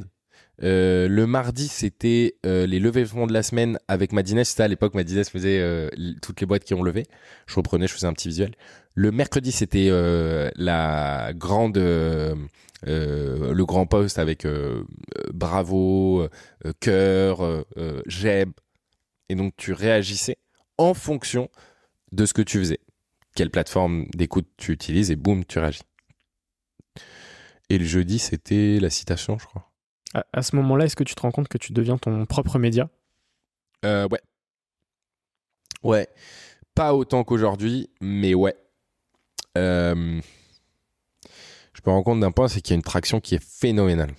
Tu sais, c'est 12 000 likes. Un million de vues, tu vois, je fais des posts. euh, Waouh! Et je suis payé 1500 euros, quoi. Donc en fait, euh, là où j'ai compris, c'est que il y a plein de mecs qui me disent comment tu fais? Je suis prêt à te payer 100 euros de l'heure. Et il y a un mec à côté qui est prêt à me payer 1500 euros net par mois. Donc là, je me dis, ben, je suis pas un entrepreneur, mais quand même, je suis pas un pigeon non plus. Et je pars de là. On est en novembre 2019. Et je monte la première structure qui est une agence 100% LinkedIn. 2020, du coup, arrive euh, la pandémie. Explosion, c'est trop Ça impacte ultra positivement, du coup, tes activités. Ça booste LinkedIn. Ah ouais. Ça booste de toute façon Ouais. toute la création de contenu, je pense, euh, toute plateforme confondue. Euh, ensuite, Pop, Clubhouse, etc. Donc, j'imagine que ça a été vraiment une rampe de lancement pour euh, toi et tes activités. Ouais, tu veux que je te dise quoi? C'était ouf. Comment est-ce que tu l'as vécu, ce- cette ascension tu vois, entre- Bah moi j'ai de la chance, c'est que je suis mentoré par mon beau-père, le père de ma femme, euh, qui lui a fait du business avant, qui a une vision hyper sharp de la vie, de, de du, du, du business, de, de la famille, de, de la valeur travail. De, de... Moi j'ai pas vécu le confinement en fait. Je me levais le matin à 8h, je ressortais du bureau, il était 23h. Euh, et c'était tous les jours comme ça. J'ai pas vécu du confinement, j'étais confiné à bosser, donc en fait euh, c'est pas du confinement. J'ai des photos, euh, j'ai plein de photos, euh, et je suis tout le temps en train de bosser sur les photos. C'était incroyable. euh, ton temps, il est pris par des échanges. T'es en train de structurer ta boîte. T'as de l'argent qui tombe tous les mois. euh, tu recrutes, euh, tu te fais accompagner, tu trouves des bureaux. t'as un vrai pourquoi, tu vois? T'as un vrai sujet de, de travail quotidien et ton temps, il est occupé. Et tu passes pas ton temps à réfléchir. Tu passes ton temps à travailler. Et ouais, trop bien. Et pour toi en plus, donc tu construis un truc qui tu penses va avoir de la valeur. Mm. Et, euh, et tu rends service et tu commences à être une figure d'autorité et tu fais des vues et tu fais des likes et en fait euh, ton ego est surboosté et t'es en mode machine de guerre, je vais tout défoncer, j'ai un objectif et je fonce. En parallèle, euh, la plateforme elle se développe. Et en parallèle, ouais, en fait, pour comprendre, c'est que c'est c'est un schéma très simple. hein. Ce qui s'est passé à LinkedIn, c'est que LinkedIn a compris que pour l'acquisition, il va aller faire du recrutement et donc le recrutement, c'est la principale source d'acquisition, mais qu'il y a zéro rétention et que la rétention passe que par le contenu. Donc, transformation de la strat, on booste les créateurs. Comme ça, les gens restent sur la plateforme et consomment encore plus. Toi, en janvier 2022, euh, donc ce qui est assez récent finalement, il y a un, il y a un peu plus d'un an, tu deviens le premier créateur de contenu reconnu par la plateforme. Ouais. C'est pas trop prétentieux de dire ça On s'en fout. Ok. On s'en fout. il y aura peut-être un commentaire. Putain, il a, il a un ego de fou. Ouais. Je te raconte comment ça s'est passé? Vas-y. News qui pop sur un compte euh, Twitter que je suis. Faut savoir que genre dans mon réseau, j'ai genre 4000 mecs qui bossent chez LinkedIn euh, worldwide euh, et j'ai toutes les news en premier. J'ai les mêmes les comptes tests de LinkedIn que je suis et je participe à des événements. Donc c'est très drôle. On a des échanges avec des développeurs où je m'inscris sur, tu vois, le live audio ou euh, le live vidéo. J'allais aux événements privés où il y avait moi, le dev et le directeur marketing LinkedIn, tu vois ou le chief product officer. Et c'était très drôle, du coup je spammais, tu vois, euh, régulièrement. Donc euh, on a eu des échanges euh, très sympathiques, très marrants. Et je vois que il y a une news qui sort, euh, 25 millions débloqués aux États-Unis pour la création d'un fonds qui s'appelle le LinkedIn for Creators. Bah mec, salut, c'est quand que ça arrive en France? Ça arrive bientôt, ça passera par Dublin, non, non, non. Mois après mois, on est en 2021. Et là, création du fonds, on le déploie en Angleterre, en Inde, ça. Je dis wow je vais en Angleterre, je vois un mec qui s'appelle Daniel Markowitz, le mec qui est créateur manager, tu vois, euh, il, dirige le programme. Il a une association en lien avec le judaïsme. Je me dis, les fudge, vas-y, pour une fois que ça va me servir cette affaire, tout le monde dit qu'on est euh, dans des clans, qu'on est hyper proches les uns des autres, et ben go, allons tester ça, tu vois. Et euh, il me dit, ça va arriver en France, je te ping dès que ça arrive. Et je le spam tous les mois. Et un jour, il me dit, il y a Valéria qui a été recrutée, tu peux lui envoyer un message, je lui envoie un message, elle m'appelle, elle me dit, ok, tu fais partie du programme, je vais te débloquer l'accès euh, au live audio. Euh, j'amène Caroline dans Caroline Mignot c'est à ce moment-là où je lui dis euh, bah viens euh, tu vois. Donc il y a eu Caroline Mignot j'ai amené Christelle de Foucault et il y avait un troisième je sais plus comment il s'appelle. Et on se retrouve dans un groupe privé et donc euh, je les amène volontairement j'en parle je leur dis vas-y il faut vraiment que vous soyez les premiers et tout. Et, et à ce moment-là bah on a accès au live audio que Caroline et Christelle de Foucault exploitent au maximum et moi beaucoup moins parce que l'activité est en plein essor et je fais énormément de développement commercial sur LinkedIn, j'ai énormément de clients et j'arrête de publier. Ça te, ça te permet quoi, euh, le LinkedIn for Creators? Euh, À part euh, un accès anticipé à des nouvelles fonctionnalités. accès à- anticipé, mail pour te prévenir des accès anticipés, mail chaque semaine pour te dire les sujets d'actualité sur lesquels tu peux publier et proposer ton post pour qu'il soit sélectionné par LinkedIn Actualité et que les journalistes ont un peu moins et, et un peu moins de travail à faire dans le choix des publications. Euh, petite soirée euh, dans un bar très sympa euh, avec bah, à boire et un PowerPoint avec marqué LinkedIn for Creators, à peu près tout. Et voilà. Donc en gros, c'est de la merde à tout. Ils sont nuls. Et je suis désolé, je pense que ça va se développer avec le temps. Ils ont aucun moyen. Les mecs mettent tout sur des partenariats recrutement avec des associations, euh, etc. Sur vraiment du ROI. Sur la partie créateur de contenu, on a de plus en plus de choses, mais on a quasiment rien. Et je fais pas de politique, moi. Je dis ce que je pense honnêtement et je, je suis zéro bullshit euh, et je m'en fous des impacts. Euh, je dis juste que honnêtement, c'est nul. Et je pense que c'est pour ça que je reçois plus les mails. En parallèle, tu, euh, tu te maries et Ah tu deviens papa. ouais. Ouais. À quel point ça te fait évoluer en termes de mindset? Bah, c'est simple, les moments où, euh, bah, déjà, la rencontre avec ma femme, euh, l'installation ensemble, la découverte de ce que c'est une femme, euh, et vraiment comment elle pense au quotidien, etc. Une femme, je suis fan d'elle, genre. Mais je suis, mais tu peux même pas imaginer. Elle a un parcours professionnel incroyable, un mindset incroyable, une culture incroyable. Elle, est si différente et elle et, sa différence, c'est ce qui fait sa force, tu vois. Bon, en même temps, je fais un enfant avec elle, donc forcément, je pourrais que dire que je l'aime. Euh, et à partir de là, euh, elle me canalise. C'est aussi ça qui a fait que LinkedIn et que Ruben Tayeb grandissent. Euh, c'est que euh, j'ai trouvé mon catalyseur, mon canalisateur, je sais pas comment on peut dire, mais elle me canalise énormément. Elle me change totalement mon mindset. Elle me change totalement le mindset. Elle me, elle m'éduque sur certains sujets très professionnels, très politico-culturels. euh.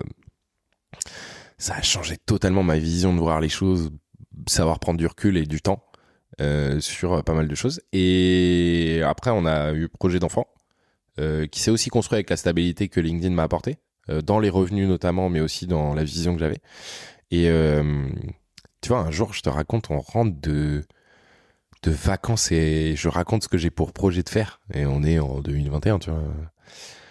Et elle me dit, Ruben, je comprends rien à ce que tu me dis. À part de là, il y a un switch. Je me dis, ok, faut que ma femme, qui n'est pas dans le milieu, comprenne ce que je fais. On va vulgariser et après, dans la vulgarisation, on va travailler des process pour après que ce soit compréhensible. Mais on va faire par cascade. Donc euh, déjà ça, ça fait bouger les choses. Euh, les autres choses, euh, bah, c'est le fait d'être papa. tu vois les moments où toi t'es pas papa? Non. Pas encore? J'ai 26 ans, je suis en couple, mais c'est pas prévu. Ok. tu vois quand tu rentres chez toi, tu bosses, t'allumes Netflix, tu te fais un petit plateau de télé, tu bouffes, tu vas voir tes potes, t'appelles, tu fumes, tu je sais pas, tu fumes pas. le temps que t'as qui est libre, tu ne l'as plus. Et c'est du temps où aussi tu te poses beaucoup de questions. Moi, je, suis quelqu'un qui me pose énormément de questions et qui me remet en question, mais systématiquement, en fonction de mes choix, de l'impact de mes choix, tu vois, de mes décisions, etc. Et donc, euh, par exemple, je suis très gentil avec des gens et quand je vois que derrière, bah, en fait, il euh, n'y a pas de retour et qu'ils disparaissent du jour au lendemain alors que je leur ai apporté euh, et que j'ai été hyper altruiste. D'ailleurs, moi, tout le monde peut me contacter et tout le monde peut m'envoyer des messages et tout le monde peut me parler de je mets pas de distance avec mon accessibilité. Mon accessibilité, elle est à 100%, elle, restera à 100%, elle sera toujours 100%. L'implication que je peux mettre dans cette accessibilité, elle diffère en fonction du volume de messages que je reçois euh, et du temps que ça me prend. Mais j'ai mon WhatsApp sur mon profil. Tu veux m'envoyer un message, tu cliques, ça m'envoie un message instantanément, je le lis, je te réponds. Je, je, laisse jamais personne sans réponse. Donc je suis accessible. Ce qui euh, est vraiment une vision de euh, ce que j'ai de l'entrepreneuriat aussi tu dois être accessible. Il y a pas de, tu dois pas faire le beau, etc. Et l'entrepreneuriat, attention, c'est pas que le business. T'es pas censé que délivrer. Donc, ça me cadre. Euh, le fait d'avoir un enfant, ça te permet d'éviter de réfléchir euh, et passer ton temps à changer les couches, à donner le biberon, à passer du temps à jouer avec elle, etc. Et non, je suis plus heureux du monde, c'est incroyable, c'est une expérience euh, folle. Et d'ailleurs, c'est la réflexion que j'avais à mon burn-out. Euh, quand à la fin du burn-out, je me suis vraiment posé la question de pourquoi je fais tout ça. Qu'est-ce qui fait que je fais tout ça? Et en fait, les valeurs que moi, mes parents, malgré euh, euh, les moments délicats et, violents qui sont passés, bah, on m'a appris la valeur de la famille, la valeur du travail, la résilience. Et, et en fait, mon but, c'est au final de faire perdurer ce que mes parents, grands-parents et ancêtres, tu vois, histoire et culture m'ont appris, c'est en fait, euh, fais perdurer la chose, avance dans ta vie, fais des enfants. C'est fais une famille, construis ta famille. Et voilà, du coup, euh, du coup là, et c'est la chose. ça change tout, hein, mec. J'ai des conversations avec des gens maintenant, on parle gosse, tu vois. Et du coup, c'est beaucoup plus long. Donc commercialement, c'est un putain d'avantage d'avoir des enfants. Euh, Aujourd'hui, Ruben, tu es, créateur de contenu, tu es ghostwriter. sur ton métier de ghostwriter, tu accompagnes des, des chefs d'entreprise oui. Euh, à notamment rédiger leurs posts. Oui. Aujourd'hui, sur la partie création de contenu, du coup, tu es suivi par plus de 71 000 personnes sur LinkedIn. Exactement. Comment est-ce que tu travailles avec euh, les chefs d'entreprise qui te contactent? Ok. Je me suis associé là euh, dernièrement, en tout cas, il y a une logique très business. Ça, c'est compliqué. Hein. comment je travaille? Bah, Ils me disent ce qu'ils veulent écrire et j'écris. Mais dernièrement, il y, a une, y a un socle de stratégie que tu dois mettre en place. Et donc moi, euh, je travaille main dans la main avec une nana qui s'appelle Emma Fontaine, qui s'occupait notamment de la communication pendant quelques années de Anthony Bourbon. Euh, et qui s'occupe de pas mal d'autres clients, euh, qui a une vision hyper sharp de du personal branding au global, pas que LinkedIn, ses positionnements, plateforme de marque, etc. Donc pendant des mois, euh, j'ai accompagné ces dirigeants en tant que ghostwriting sur la stratégie. Aujourd'hui, je délègue un peu plus la stratégie à Emma. Et moi, je suis vraiment de l'opérationnel et de l'écriture parce que c'est là où ma plus-value est. Il euh, y a ChatGPT qui m'a mis une énorme claque dans la tête euh, sur la valeur qu'a un poste, pas la valeur qu'a le temps que tu fais gagner aux au, créateurs, enfin aux chefs d'entreprise. concrètement, comment je travaille? Bah, Est-ce qu'il y a une question sous-jacente à ça ou un objectif, un truc que tu aimerais absolument savoir?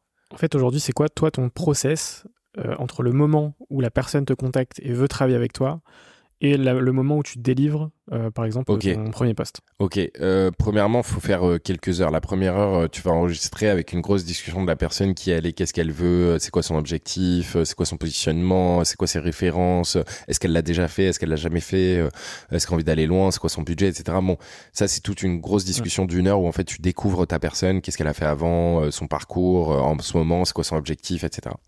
Et donc là, euh, t'as des mecs qui ont euh, 4000 salariés cotés en bourse, comme euh, entrepreneurs euh, qui ont euh, qui sont seuls. Hein, donc euh, les histoires elles sont absolument incroyables, c'est passionnant. La deuxième c'est discussion de où est-ce qu'on va t'emmener. Calendrier édito, on met en place des sujets, des thématiques, sujets, etc. Et ensuite on part sur une troisième heure où là on fait vraiment euh, enregistrement des sujets qu'on a euh, au préalable choisis. Donc en amont on va vraiment choisir les sujets sur lesquels il faut s'exprimer, les typologies de contenu, les formats de contenu aussi.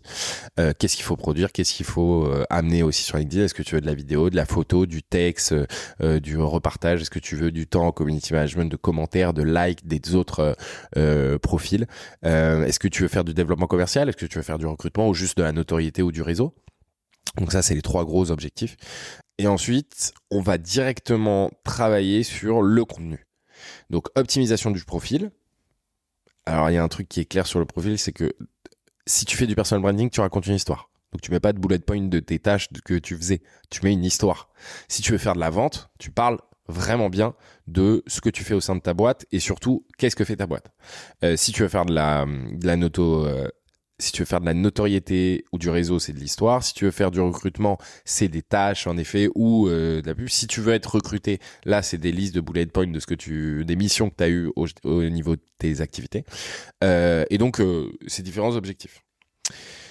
Et ensuite, moi j'enregistre. C'est très drôle parce que les gens faisaient pas ça au début. Mais moi, euh, je te prends un sujet, tu me parles de ton sujet pendant X minutes, et sur les X minutes, je retranscris ce qui est fait à l'oral à l'écrit, et ensuite j'en fais euh, un post avec euh, la magie, l'expérience, je module, je cr- recrée des phrases, je mets beaucoup de chat GPT comme outil de productivité. Donc euh, une fois que la personne, j'ai fait son interview, sur la base de son interview, je retranscris, je remets à l'écrit, j'organise, je rédige, euh, j'amène euh, un objectif aussi, un call to action, une phrase d'accroche, euh, un storytelling, donc une histoire, mais aussi un contexte. Et donc, je euh, travaille sur des publications qui vont lui permettre d'obtenir ou d'atteindre ses objectifs.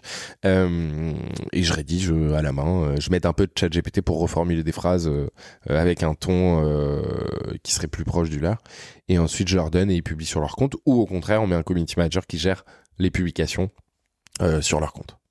À côté de ça, tu as une mission d'évangéliser la plateforme. Ah ouais. Tu as ramené des personnalités sur LinkedIn. Ouais. Notamment, pour ne pas les citer, Gaël Monfils Ouais. Et d'autres noms que tu peux me donner? Ouais, bah là on est en train d'amener Morgan VS qui est un gros youtubeur, bah, j'en ai déjà parlé. Ouais. Euh, j'ai comme target Donald Jackson, là faut même Mamadou il est à fond aussi dessus. Euh, Teddy Riner, faut le penser là parce que là il faut le mettre aussi.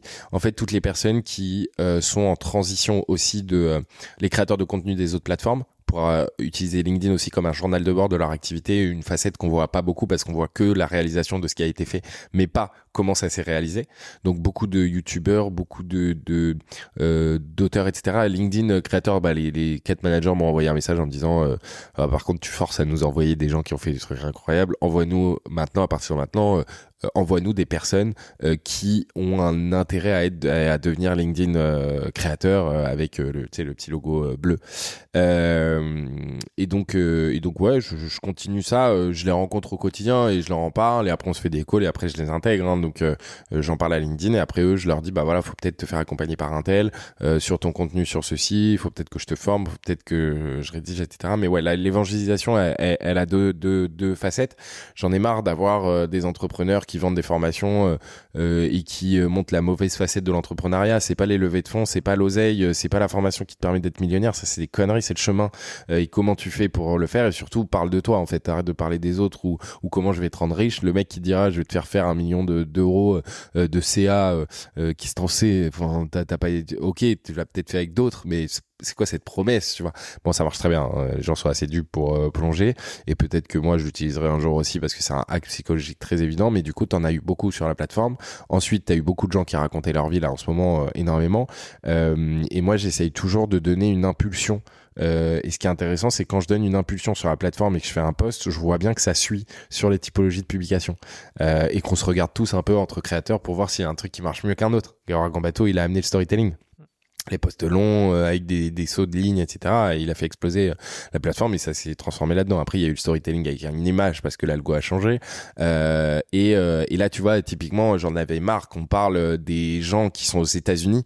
Qu'est-ce qu'on s'en fout que Larry Page a sorti une nouvelle application avec son moteur de recherche? J'ai rien à foutre, moi. C'est pas ça qui m'intéresse. Moi, ce qui m'intéresse, c'est François qui est de Tête de Tigre et du podcast Serial Entrepreneur qu'est-ce qu'il fait dans la vie, qu'est-ce, comment je peux lui apporter de la valeur. Et en fait, c'est nous, notre espace, c'est notre écosystème, c'est la France francophone. Venez, on se pousse les uns les autres. Et là, depuis quelques jours, je sais pas si tu vois, mais il y a plein de mecs qui font des portraits. Oui. Lui, c'est, nanana. Et, et, il te tag euh, de, de, temps en temps. De ouf. et s'il me tag pas, t'as les commentaires qui viennent, oh, ça a repris Ruben Tayeb, mais j'ai rien inventé du tout. J'ai juste trouvé, euh, et, et c'est ça qui est beau sur LinkedIn, c'est que tu peux encore trouver des formats qui fonctionnent parce que c'est pas figé. C'est pas comme Instagram euh, ou euh, TikTok, etc. Même si en en constant euh, euh, comment dire euh, évolution, c'est en constante évolution. LinkedIn aussi, mais il y a plein de formats qu'on n'a pas encore trouvé et au fur et à mesure que l'algorithme change, forcément les typologies de contenu vont être amenées à changer. Mais la valeur reste la même. Hein, Bruno Le Maire, il sera rien à foutre de, de, de l'algo. Hein. Demain, il publie, il fait 17 000. il met un cher réseau cordialement. Gaël, mon fils, il dit salut, point, il fait euh, ouais. il like euh, sans problème, mais parce qu'il dispose d'une notoriété qu'ils ont construit et amené pendant des années. Donc il y a un taf d'évangélisation de la plateforme, de dépoussiérage euh, au plus haut euh, possible. LinkedIn euh, essaye de faire son truc au maximum, mais honnêtement, le meilleur impact, c'est pas eux qui les ont, c'est vraiment les gros créateurs. Euh, et c'est dommage qu'il y en ait qui sont pas plus mis en avant. Youssef Koutari, il a 375 000 abonnés, c'est le premier francophone, tu vois. Michael Aguilar, Christelle de Foucault, c'est des gens qui sont là depuis très longtemps. Youssef Koutari, Michael Aguilar, ils ont même pas le in bleu, alors que c'est des personnes qui investissent énormément de temps et qui euh, animent énormément la communauté LinkedIn, tu vois. Il euh, n'y a pas non plus de liste où tu peux trouver tous les créateurs de contenu. Il y a leur, euh, leur truc hyper qui est naze. De LinkedIn Top Voice. Mais moi, de toute façon, je suis contre les certifications. Je, trouve ça complètement débile de mettre une certification parce que ça t'apporte de la légitimité de la part de la plateforme. C'est des humains qui se regroupent en, en comité basé sur des, un paramètre qui est très politique aussi et trop politique pour te mettre en avant. Et ça, c'est, pas bien. Parce que les gens sont dupes et, et, et, ils comprennent pas l'algo. Et donc, quand ils voient une certification, ils se disent, ah ouais, c'est ça, ça qui est bien. Et je pense que le Web3 va amener à un moment donné un réseau social qui sort complètement de ces jugements et, dont le seul maître reste le rich. D'ailleurs, toute la logique et la philosophie de, d'Elon Musk derrière le fait de payer pour avoir cette certification. Euh... Demain, c'est quoi, toi, tes, tes objectifs à titre perso et à titre pro, tu vois? C'est quoi euh... un peu ta, ta, ta roadmap enfin, Ma roadmap, là Je me laisse porter. Là, j'aimerais bien devenir euh, propriétaire d'une euh, d'une baraque, euh, continuer l'éducation, à, à, amorcer l'éducation de ma fille, continuer à, à, à, être un bon mari, un bon père de famille, à être heureux et, et, à être présent aussi pour mes amis et pour ma famille. et professionnellement, je veux devenir créateur de contenu LinkedIn. Je veux faire que ça, que créer du contenu. Je trouve ça fabuleux je suis en train de prendre un plaisir, t'as même pas idée là avec toi. Mais ça, euh... ça se ressent, t'inquiète. mais, mais en vrai, euh, on commence à avoir des audiences euh, sympas, tu vois. Et un 72 000 sur LinkedIn, faut être conscient que ça a pas la même valeur euh, sur Instagram ou sur TikTok. Hein. Ça vaut beaucoup plus. Moi, quand je vois des millions, des mecs qui ont des millions d'abonnés sur Insta et sur TikTok, ils arrivent sur LinkedIn, galère. Kevin Razi, si tu m'entends, appelle-moi avec tes vidéos à 2 likes, là, 3 likes. Le mec est hyper connu, il avait Studio Bagel, enfin, un mec, il a fait 1000 trucs. Il a une émission qui est ultra vue, il rencontre des gens absolument incroyables, il fait 3 likes. Parce que LinkedIn, c'est un game qui est difficile à cerner. Les gens qui sont sur présent, présents sur LinkedIn ne sont pas débiles. Ils sont, pour moi, c'est ceux dont tu peux les moins duper sur un contenu. Euh, et il faut pas oublier que euh, t'as pas d'anonymat. T'as très peu d'anonymat. T'as l'impression qu'un même un like, c'est un vote. Donc les mecs mettent beaucoup moins de likes, euh, beaucoup moins de commentaires que sur les autres plateformes. Euh, et paradoxalement, tu fais plus de vues en ce moment. Mm. L'objectif là, euh, créateur de contenu, full créa. Euh, je laisse tomber totalement le business pour les autres et full création de contenu euh, pour moi et faire des trucs qui m'amusent. J'ai tourné avec José Garcia là euh, récemment. Euh, j'ai des tournages qui sont prévus, j'ai des collaborations avec des marques qui sont prévues. J'ai du contenu à la fois éducatif sur LinkedIn, mais aussi divertissement qui arrive. full content. J'aimerais faire que ça, que ça, que ça. Et, et on verra où ça va, tu vois, ça va se structurer. Je pense que je vais devenir une agence, je vais acheter du matos, tes micros, tes caméras qui sont absolument incroyables, tes lights. Je vais me prendre des, des CDI aussi, euh, euh, des personnes qui vont m'accompagner, je vais peut-être m'associer, etc. Mais j'aimerais vraiment full créer de contenu pour donner de la valeur et, et donner enfin du bon contenu à ceux qui sont en permanence euh, et quotidiennement sur LinkedIn. Euh, et j'ai une, une ambition de faire grossir le game LinkedIn, pas que moi. C'est-à-dire que, euh, bah, tu le vois, tu le vois quand je fais des mises en avant, c'est pas pour avoir des likes en fait. Je m'en fous, je fais 100 likes, j'ai 71 000 abonnés, mon reach il est éclaté par rapport à ça. Et c'est pas le but. Le but c'est d'arrêter de, mettre en avant des gens dont on s'en fout, aller chercher le nombre de likes. Le but c'est de faire avancer le game. Et si on y va tous ensemble, ma vision c'est vraiment que on peut créer un espace social autour de l'entrepreneuriat et en faire un vrai lifestyle dans lequel les personnes ont envie d'y aller. Et c'est trop cool qu'il y ait des gens comme Céliane Frey, euh, euh, Théo Leblanc, Maxime Royer ou Johan, j'ai oublié son prénom, mais force à toi, ils ont 15, 16, 17 ans. Ils sont sur LinkedIn. C'est ces mecs-là que j'ai envie qu'ils soient beaucoup plus souvent sur LinkedIn. Venez. Si, en fait, LinkedIn a besoin de fous parce que c'est le, pour moi, c'est la pierre angulaire. C'est la zone d'impulsion de là où partent les idées pour développer aussi leur boîte. Pourquoi? Parce que ça part du physique en vrai, mais l'espace, euh, c'est la transposition des événements euh, physiques en, euh, dans le virtuel, LinkedIn. Et donc, tu as cet espace social. Avant, il y avait rien du tout. C'était les emails euh, des infopreneurs qui te vendaient euh, la lune, tu vois, avec un coup de Lamborghini. et là, en ce moment, c'est c'est LinkedIn. Et alors, euh, peut-être qu'il y a un concurrent qui va arriver, parce que là, en ce moment, la plateforme est éclatée. Euh, les devs, ils galèrent. Hein. Ils ont une dette euh, technologique qui est absolument incroyable. Mm. tu regardes les groupes, ils servent à rien. le design n'a pas évolué. le design n'a pas évolué. le, le... Alors, un peu, le design il a été évolué il y a 4 ou 5 ans. mais on long. est encore loin, tu vois. T'as des espaces qui servent à rien, t'as as des fonctionnalités qui servent à rien. Tu fais un article, tu reaches pas. Enfin, supprime ce qui sert à rien, quoi. Arrête de nous mettre des fonctionnalités pour au final juste occuper notre temps. Euh, mais nous des trucs euh, qui fonctionnent.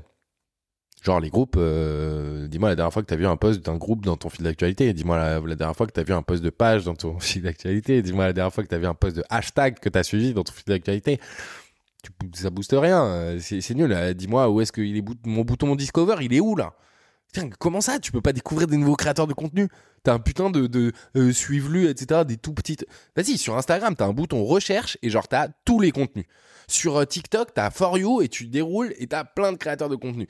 Euh, sur Facebook, alors là, j'en parle pas. Sur Watch, sur la recherche, etc. Sur LinkedIn, à part tes, tes top voice, il y a rien. Tu ne peux pas trouver des créateurs. Même moi, je galère. Donc, t'as Favicon qui se positionne, qui te fait un top 200 totalement illégitime aussi, même si je les aime beaucoup et qui font un travail formidable. C'est pas à eux de faire un classement, il n'y a pas de classement à faire.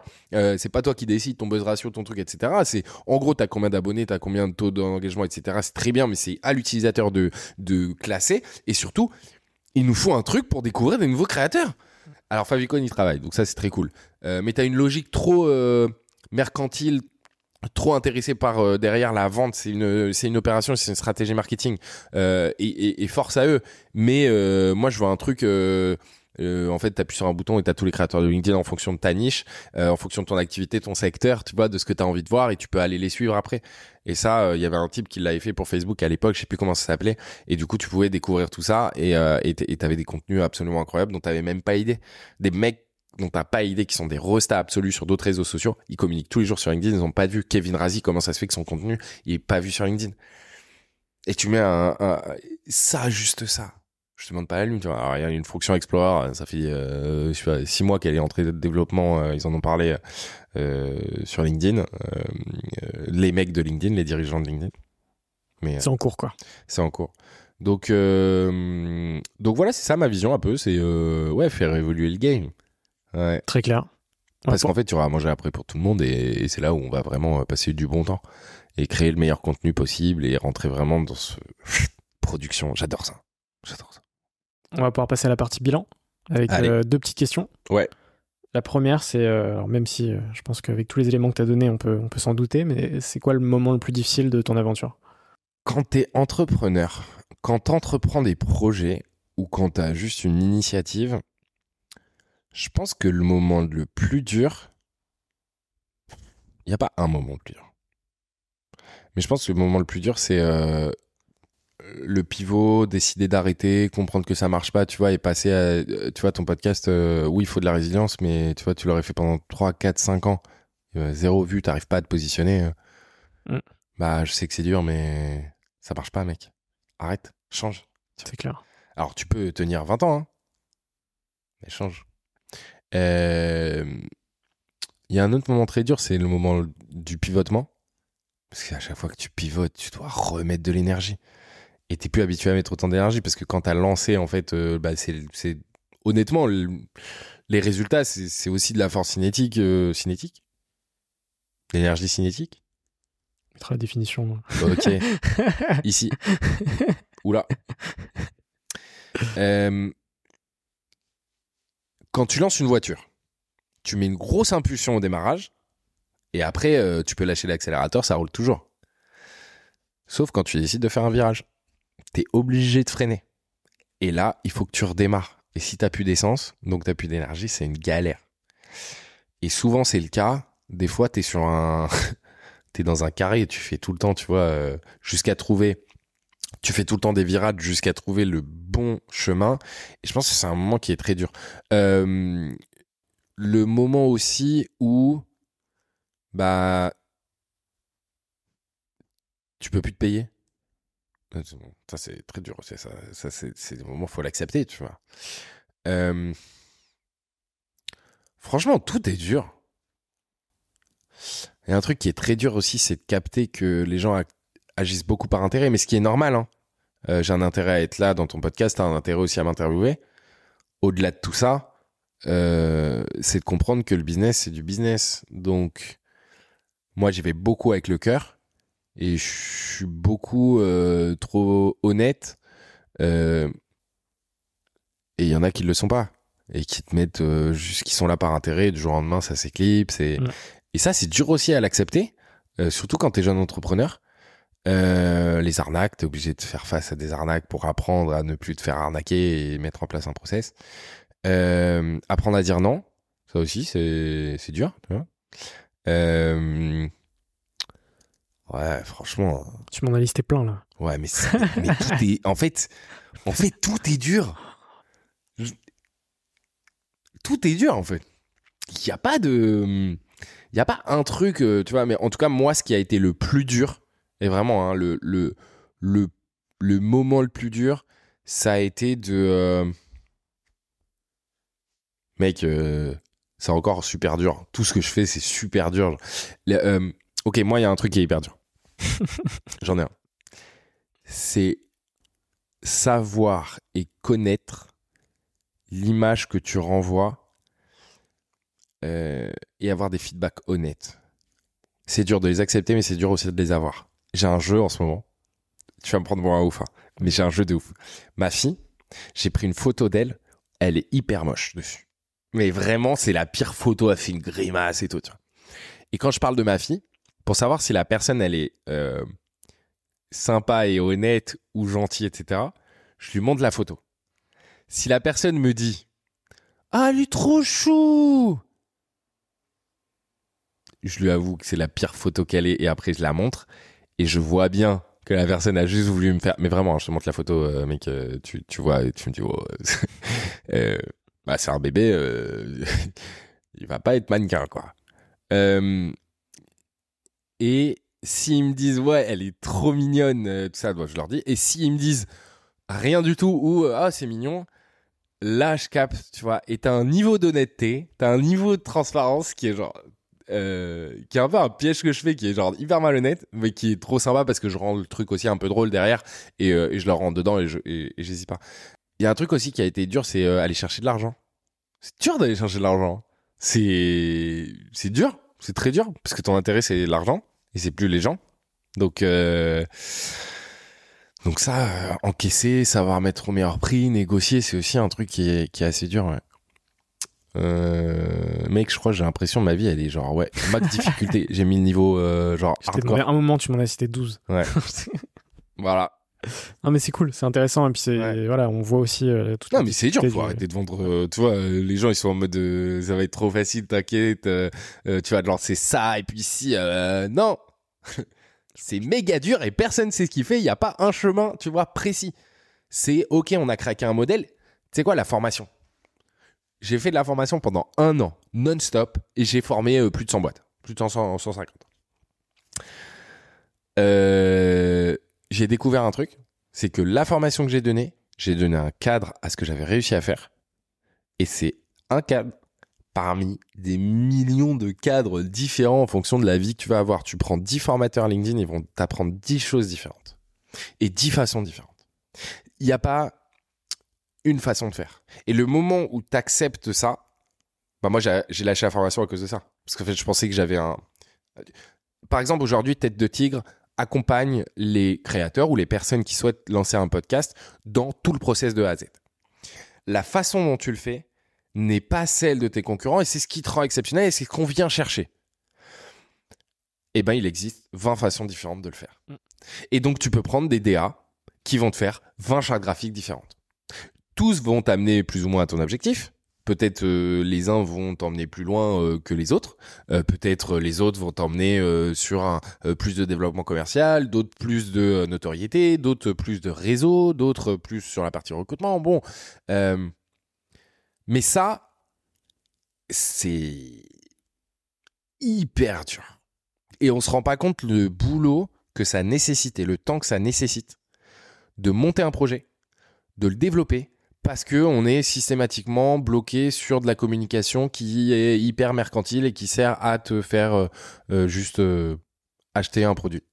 Et ça, faut pas l'oublier, l'entrepreneuriat, c'est pas ce qui est intéressant, c'est pas le bout. C'est pas quand tu es millionnaire.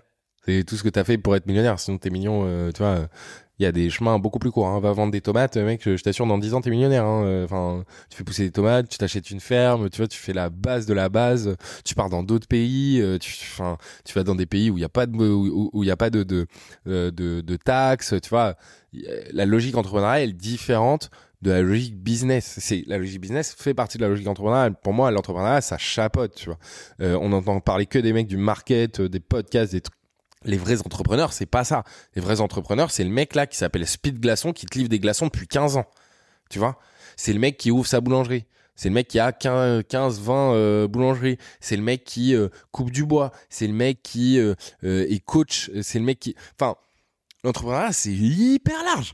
Et on le voit avec LinkedIn. C'est-à-dire qu'on n'a plus l'image de l'entrepreneur classique qui lève des fonds. Il y a plus d'entrepreneurs qui lèvent pas de fonds que des mecs qui lèvent les fonds. Moi, j'ai fait des soirées avec Envie School de Catherine Barba, euh, euh, Rachel, euh, Karine et Charlotte, qui sont les quatre fondatrices d'Envie School, qui sont des nanas avec une pêche énorme, tu vois, plus de 30 ans, et qui s'adressent à des entrepreneurs qui sont avant tout pas dans la startup nation, je vais monter des boîtes, je vais lever des fonds, mais qui sont plus vraiment entrepreneuriat pur. bah, j'ai un projet et, je veux le mener à bien. je suis allé dans leur soirée mec qui élève des chiens. Tu connais ce business? Qui élève des chiens. C'est incroyable. Une nana, elle écrit juste des bouquins, tu vois. Et non, l'entrepreneur ne devient pas millionnaire, en fait. L'entrepreneur, juste, il kiffe sa liberté. Et, euh, et, et, je pense que c'est un des éléments euh, qui est le plus présent dans systématiquement tous les projets entrepreneuriaux, c'est cette putain de liberté. De faire ce qu'on veut. Alors après, tu mets de l'intensité que tu veux. Hein. Je connais des nanas qui bossent 60 heures par semaine, je connais des nanas qui bossent 10 heures par semaine. Euh, t'as des... Euh, T'as de tout. C'est ça tombe bien parce que tu vois la, mission du podcast depuis 2017, c'est justement de mettre en avant toute la diversité de l'entrepreneuriat francophone, mais pas que. Parce que effectivement, au moment où j'ai créé le podcast, la majorité des médias traditionnels parlaient des mêmes euh, entrepreneurs, des mêmes startups, des mêmes levées de fonds, de la même euh, vision de l'entrepreneuriat, tu vois. Et, l'objectif, et je pense qu'on on a réussi à le faire, euh, c'était de mettre en avant justement plein, plein, plein de typologies d'entrepreneurs, tu vois. Exemple, par exemple, un Grégoire Führer, qui est le fondateur du Montreux Comédie, euh, qui est parti de zéro et qui a réussi à créer le plus gros festival d'humour francophone du monde. Tu vois, typiquement, ça, c'est un profil. C'est un profil, tu dis, il a pas du tout été mis en avant. Il a monté un truc stratosphérique, niveau mondial. Il a fait monter des humoristes au rang de stars et, tu vois, c'est un mec que, que, les médias traditionnels, français en tout cas, n'ont pas du tout mis en avant, tu vois. Et du coup, ça, c'est vraiment un exemple de, effectivement, il y a plein, plein, plein de façons d'entreprendre. Il n'y en a pas une seule. Il n'y a pas que les Parisiens, Paris, euh, tu vois, qui lèvent des fonds, etc. Mais ce que tu fais, c'est que tu crées un espace d'écoute, un média, qui euh, naturellement va intéresser ces personnes qui veulent aussi autre chose.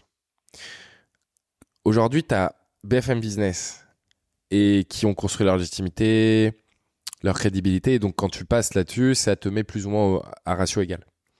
Il faut développer des médias entrepreneuriaux au maximum parce que c'est sur ça. Et donc, ça peut être du podcast, ça peut être de la publicité, enfin, des pages LinkedIn, ça peut être des profils LinkedIn, ça peut être. Et en fait, il faut apporter cette. Et ce que tu fais, c'est ça qui est incroyable. Et c'est pour ça aussi que tu es aussi successful. Alors, ok, c'est pas Mathieu Stéphanie parce que t'as pas fait 350 épisodes euh, et qu'il te faut aussi un peu de temps. J'ai j'ai 20 ans de moins aussi. Et t'as 20 ans de moins? 350 épisodes Ouais, il les a fait en un an, deux ans, je crois. Ouais. Euh, mais t'as pas les mêmes ressources, t'as pas la même expérience, t'as pas... Et pourtant, tu te retrouves dans le même classement. Et en top. Et en fait, ça prouve bien un truc, c'est que toi, t'es en train d'amener aussi et de mettre ta pierre à l'édifice de... euh, et je le suis constamment sur Instagram. Je te suis aussi sur LinkedIn. Je te suis ces podcasts. Euh, je le vois bien, les gens kiffent. Et c'est en train de prendre une dimension qui est, ok, on apporte une autre vision. Et tout ce travail-là, je pense que ça prend du temps à construire. Et tu arrives à un moment donné où, tous ensemble, et grâce à LinkedIn aussi, parce que c'est un espace de discussion, peut-être qu'il y en aura d'autres, on crée une autre vision qui nous ressemble beaucoup plus de l'entrepreneuriat. Et un lifestyle qui est beaucoup plus intéressant. En plus, tu as la jon- conjoncture, t'as moins d'argent, t'as beaucoup de licenciements, c'est beaucoup plus dur de recruter. L'école, on se rend compte qu'au final, tu te bases pas tout sur l'école parce que t'as énormément de moyens d'entreprendre en amont et donc les projets que tu peux faire peuvent t'apporter plus de valeur que des études et que des diplômes. T'as un business model qui a été complètement euh, usurpé, exploité par toutes les écoles de commerce qui font des centaines de millions d'euros euh, sur euh, sur la tête des gens, mais qui t'apportent aussi un réseau, qui t'apporte beaucoup de choses. hein, c'est très bien. Mais du coup, t'as d'autres modèles qui sont en train d'émerger. Euh, donc c'est ça aussi. Mais tu vois, si moi je te pose la question pourquoi t'as lancé ce podcast aujourd'hui, qu'est-ce que toi tu me réponds? En 2017 Ouais. Deux choses. Faut contextualiser. À l'époque, Ouais. j'ai 20 ans. J'ai Ouais. pas de réseau. Ouais. Pas d'entrepreneur dans mon entourage. Je me dis deux choses.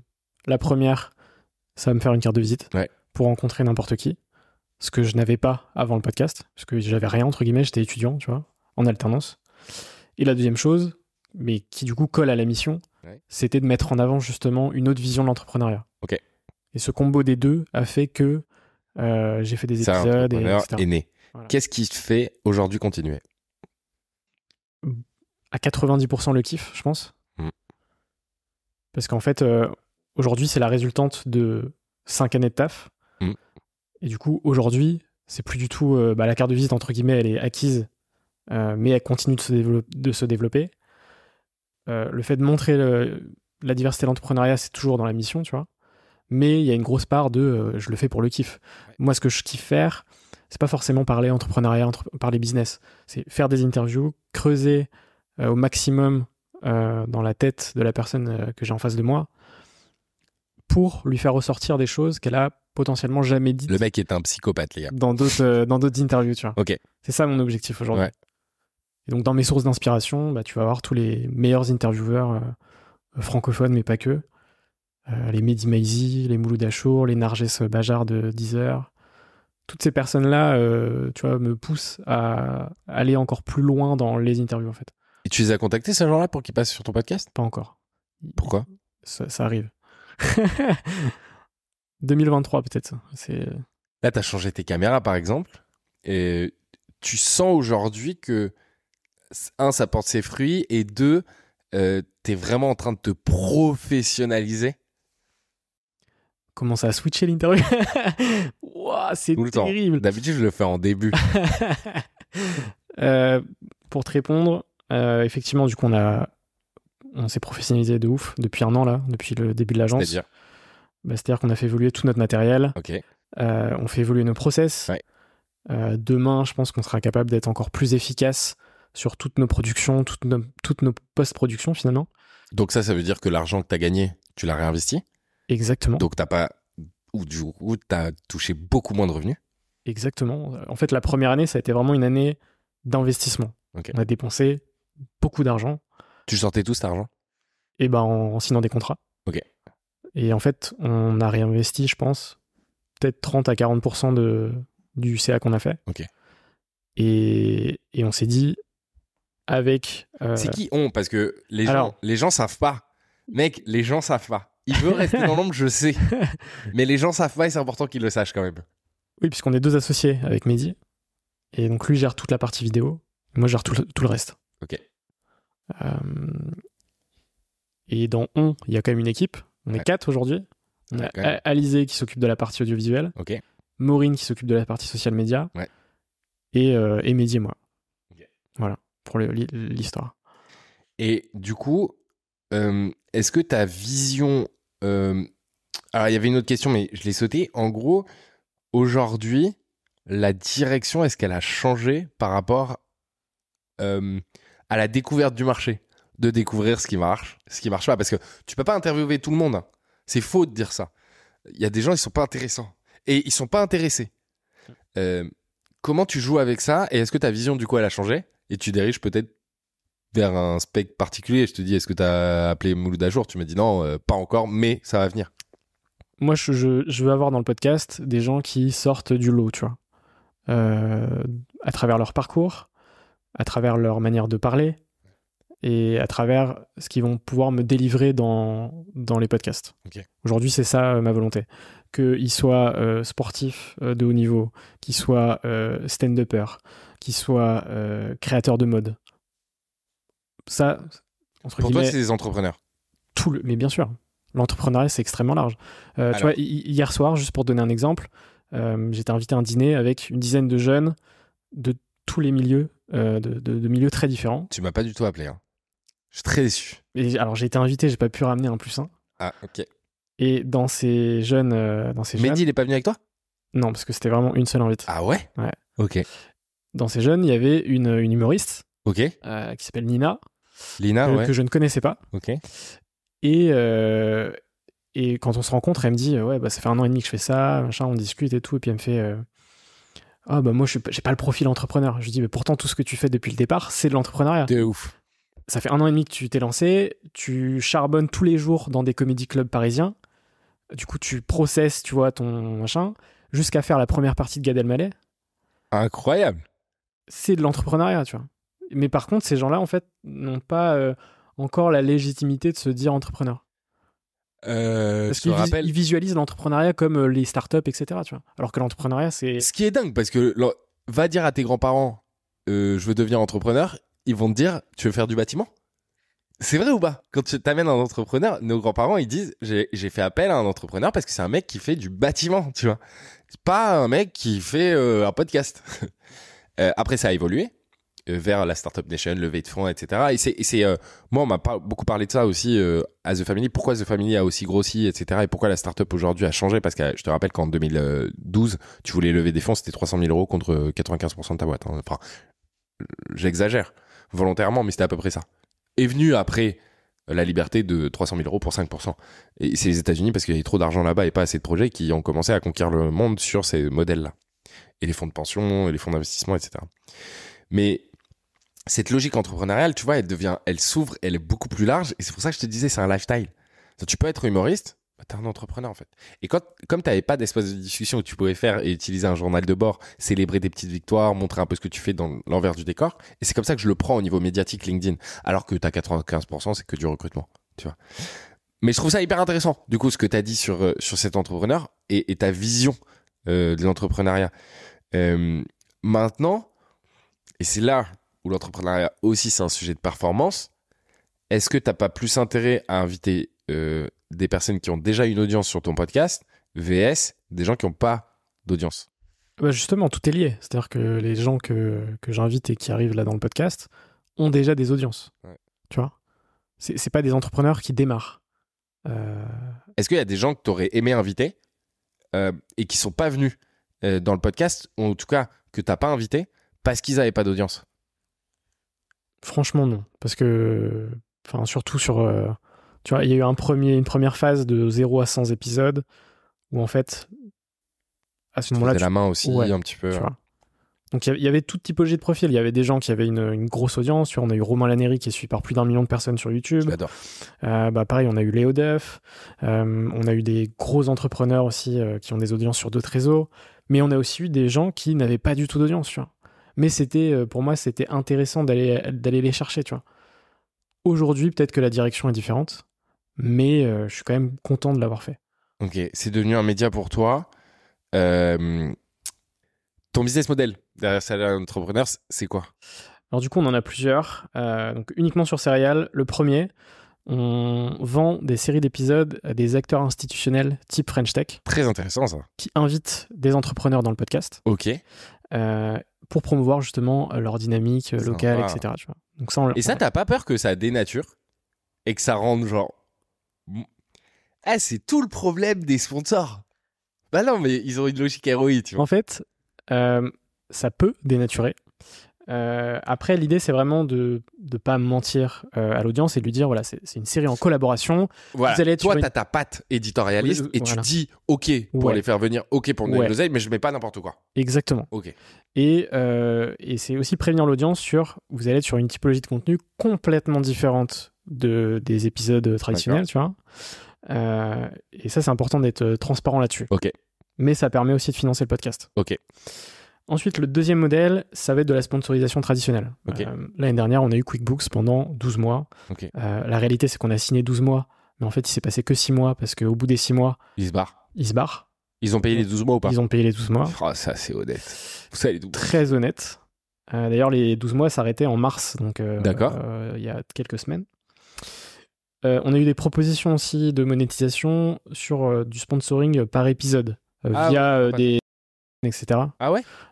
On, on bipera leur nom parce que on va pas leur faire de la pub gratos.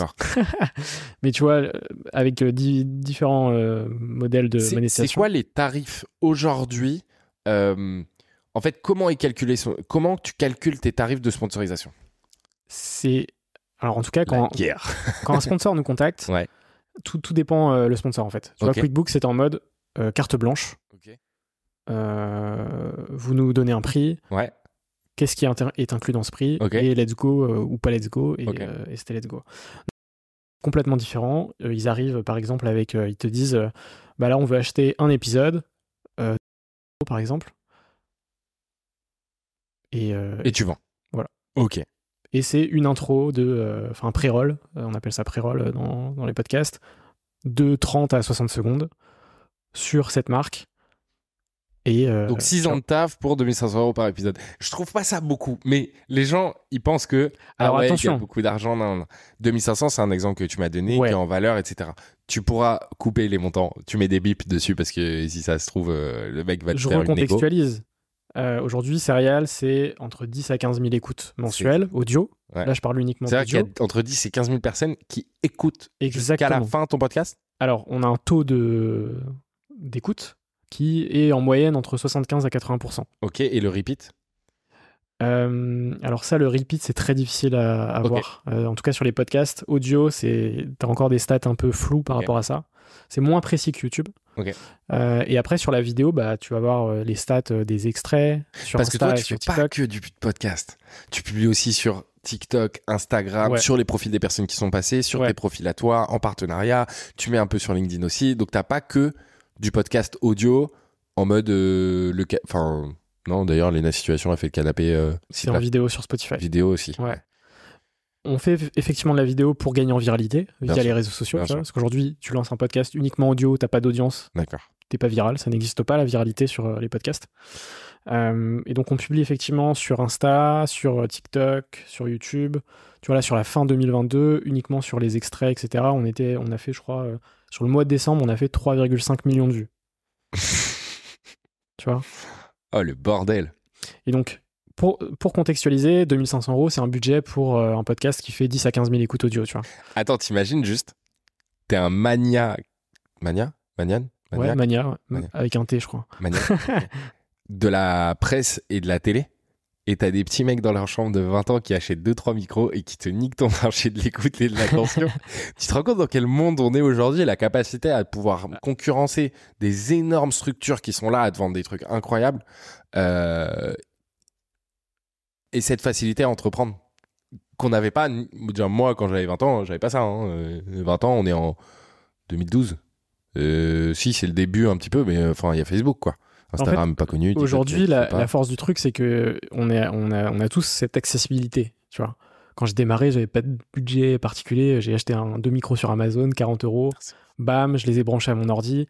J'avais mon ordi là, les micros ils étaient branchés en USB, Audacity il a été lancé. Oh là là. Et let's go, tu vois. Alors que maintenant, t'es pété d'oseille. Il y a du matériel à 3 millions d'euros. Là derrière, vous vous rendez Mais pas compte. L'idée, tu vois, à chaque fois, c'est de se dire, peu importe le matériel avec, tu déma- avec lequel tu démarres, lance-toi déjà de base, teste, vois si ça marche. Si ça marche, investis au fur et à mesure. C'est dingue parce que ça imprègne totalement ta vision et, la façon dont tu développes ton podcast. Mais du coup, revenons à la monétisation et à, la, euh, euh, aux tarifs que toi t'appliques. Dans ces tarifs que tu appliques, ça implique aussi un travail de ta part, de la part de Mehdi, de la part de toute ton équipe, euh, d'éditorialisation aussi en partenariat avec la marque.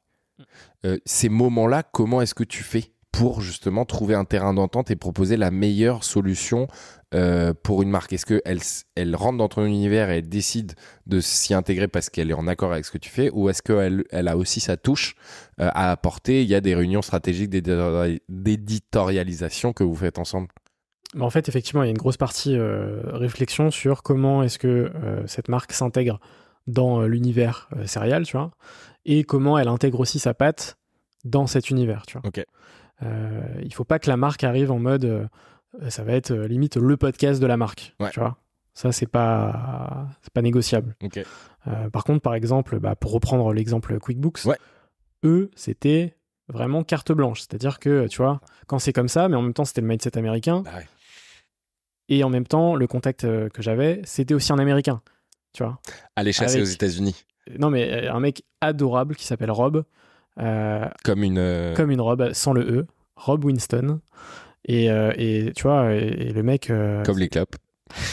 Fumer, c'est pas bien, les gars. Et donc, ça s'est euh, très bien passé, tu vois.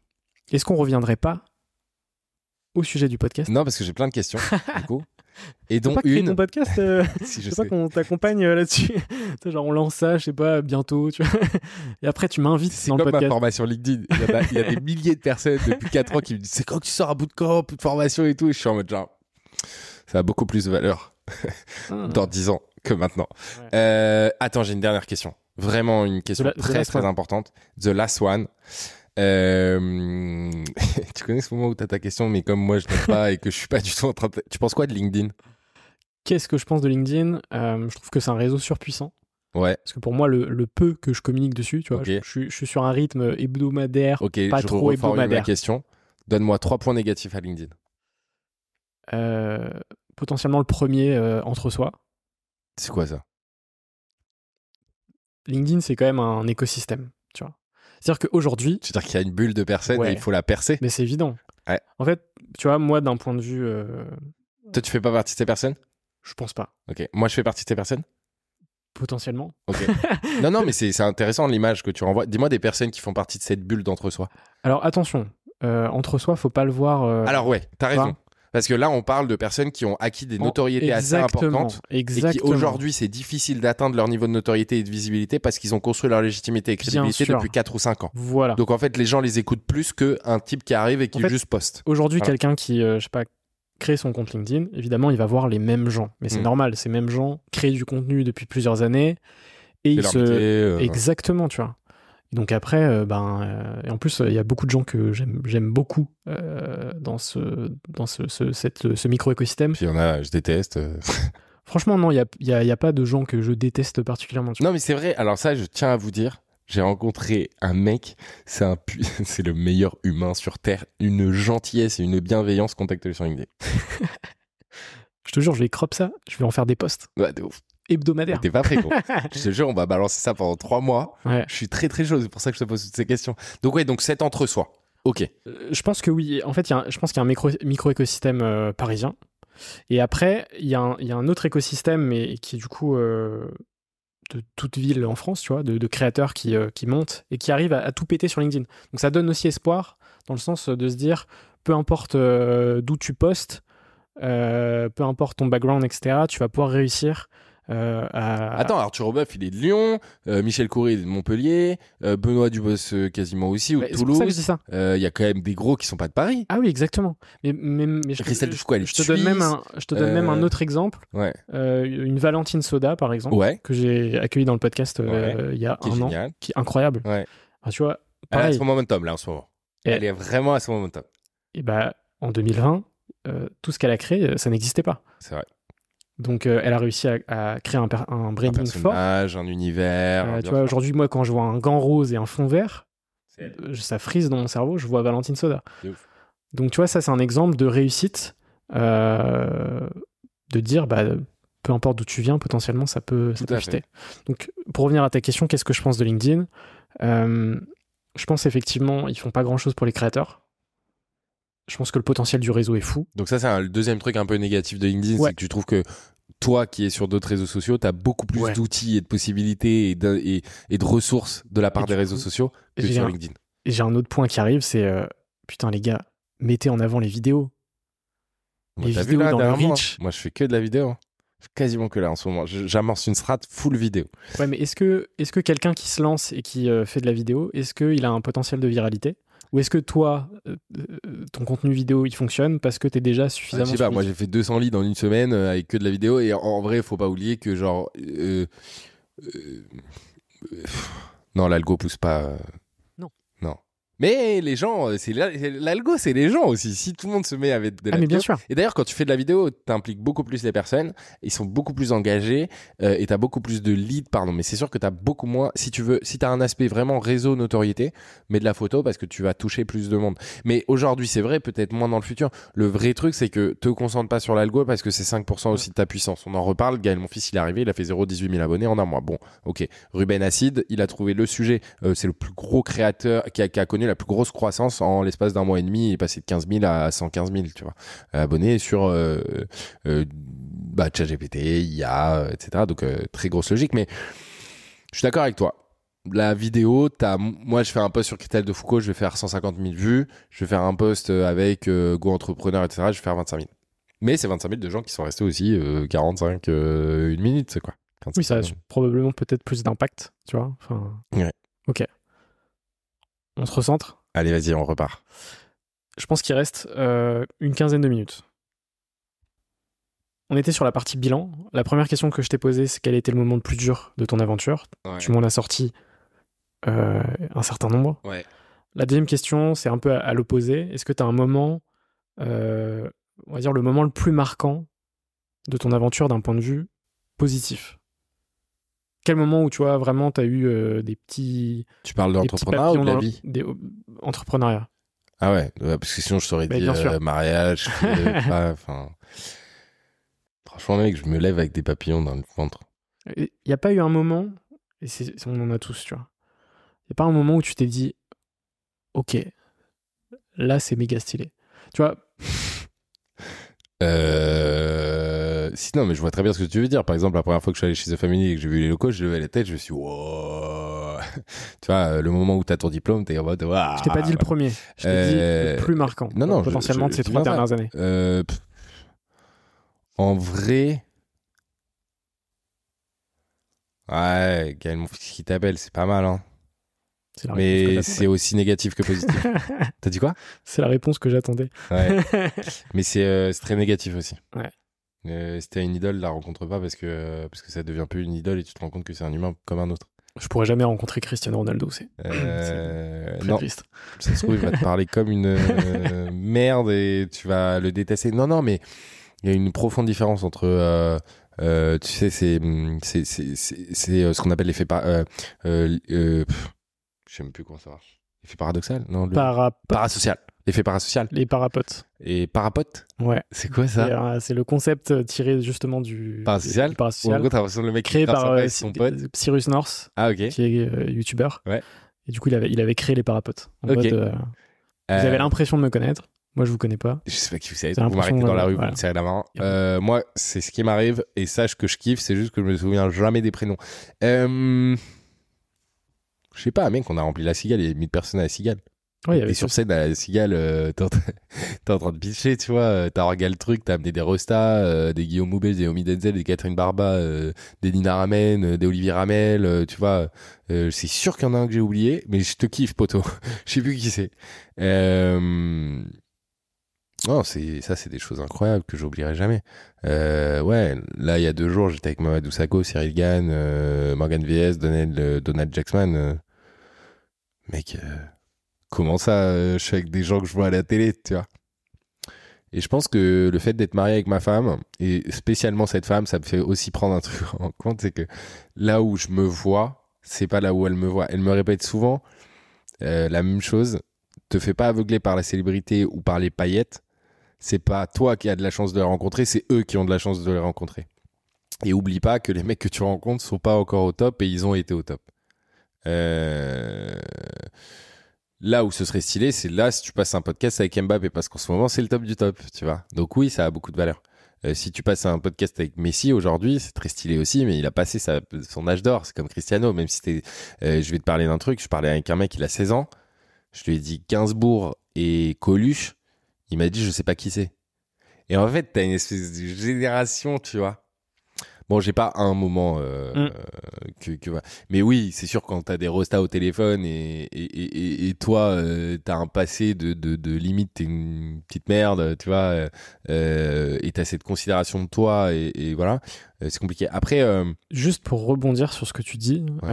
moi je suis très très très aligné là-dessus, sur le fait de ne pas idolâtrer déjà les gens gens. que tu rencontres, ouais, euh, dans le sens où euh, quand tu rencontres quelqu'un, il faut que tu sois au même niveau que, que la personne.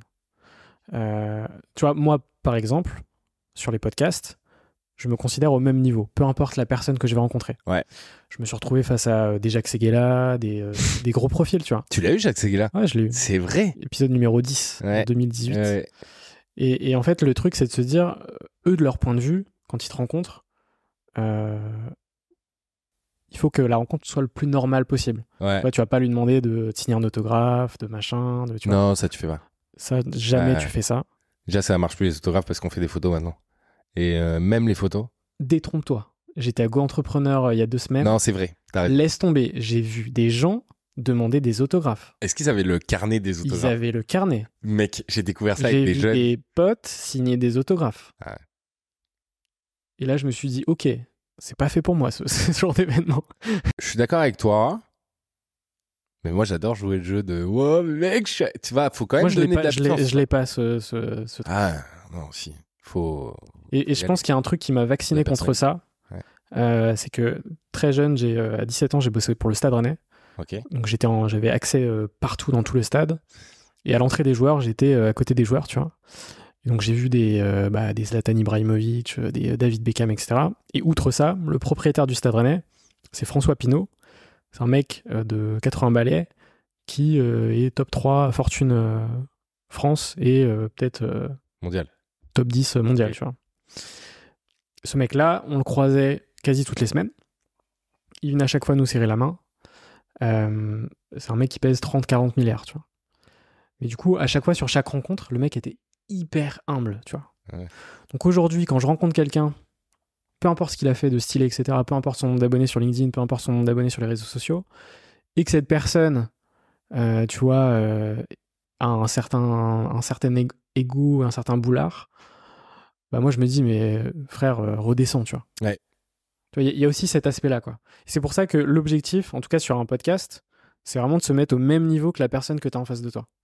Ouais. C'est- ce qui va permettre aussi un échange intimiste, euh, poussé, etc. Je prends ces conseils quand j'en serai pour mon podcast. Peut-être avec tête de tigre. Mais vas-y, mais Peut-être let's go. pas. Peut-être pas, mais peut-être. Mais peut-être. mais peut-être pas. mais peut-être. Euh, c'est intéressant. Moi, je pense qu'au global, c'est l'aventure qui est incroyable. ah oui. De toute façon, dans tous les cas, faut pas se brider et il faut rester le plus au- authentique possible, tu vois. Après, si toi, ta personnalité, c'est, euh, je sais pas, quand tu rencontres quelqu'un, t'es en mode. euh, et en même temps, je pense qu'on on a deux personnalités complètement différentes. Toi, je pense que t'es très extraverti, tu te nourris euh, avec ouf. les autres. Moi, c'est tout l'inverse. Je me ressource tout seul. Il y, a des- il y, a des- il y a des jours où je suis obligé d'être tout seul. Parce je crois qu'il y a des gens qui vont écouter ça, euh, ce podcast-là? Il y a Ouais, des gens qui sûr. vont, genre, les- les- tu vois, m'écouter Non, mais parler. sur- après, il y aura un montage, euh, tranquille. Si vous m'entendez, et que vous êtes dans votre Appuyez sur 1. salle. Putain, il, me, il me reste encore une partie finale. Ça te dit pas? On l'a fait. Et après, on discute en off. Si vous entendez ça, sache que je suis absolument normal et que un jour, vous passerez aussi dans un podcast qui lui gagnera en autorité et qui vous fera gagner en notoriété. Ne lâchez rien.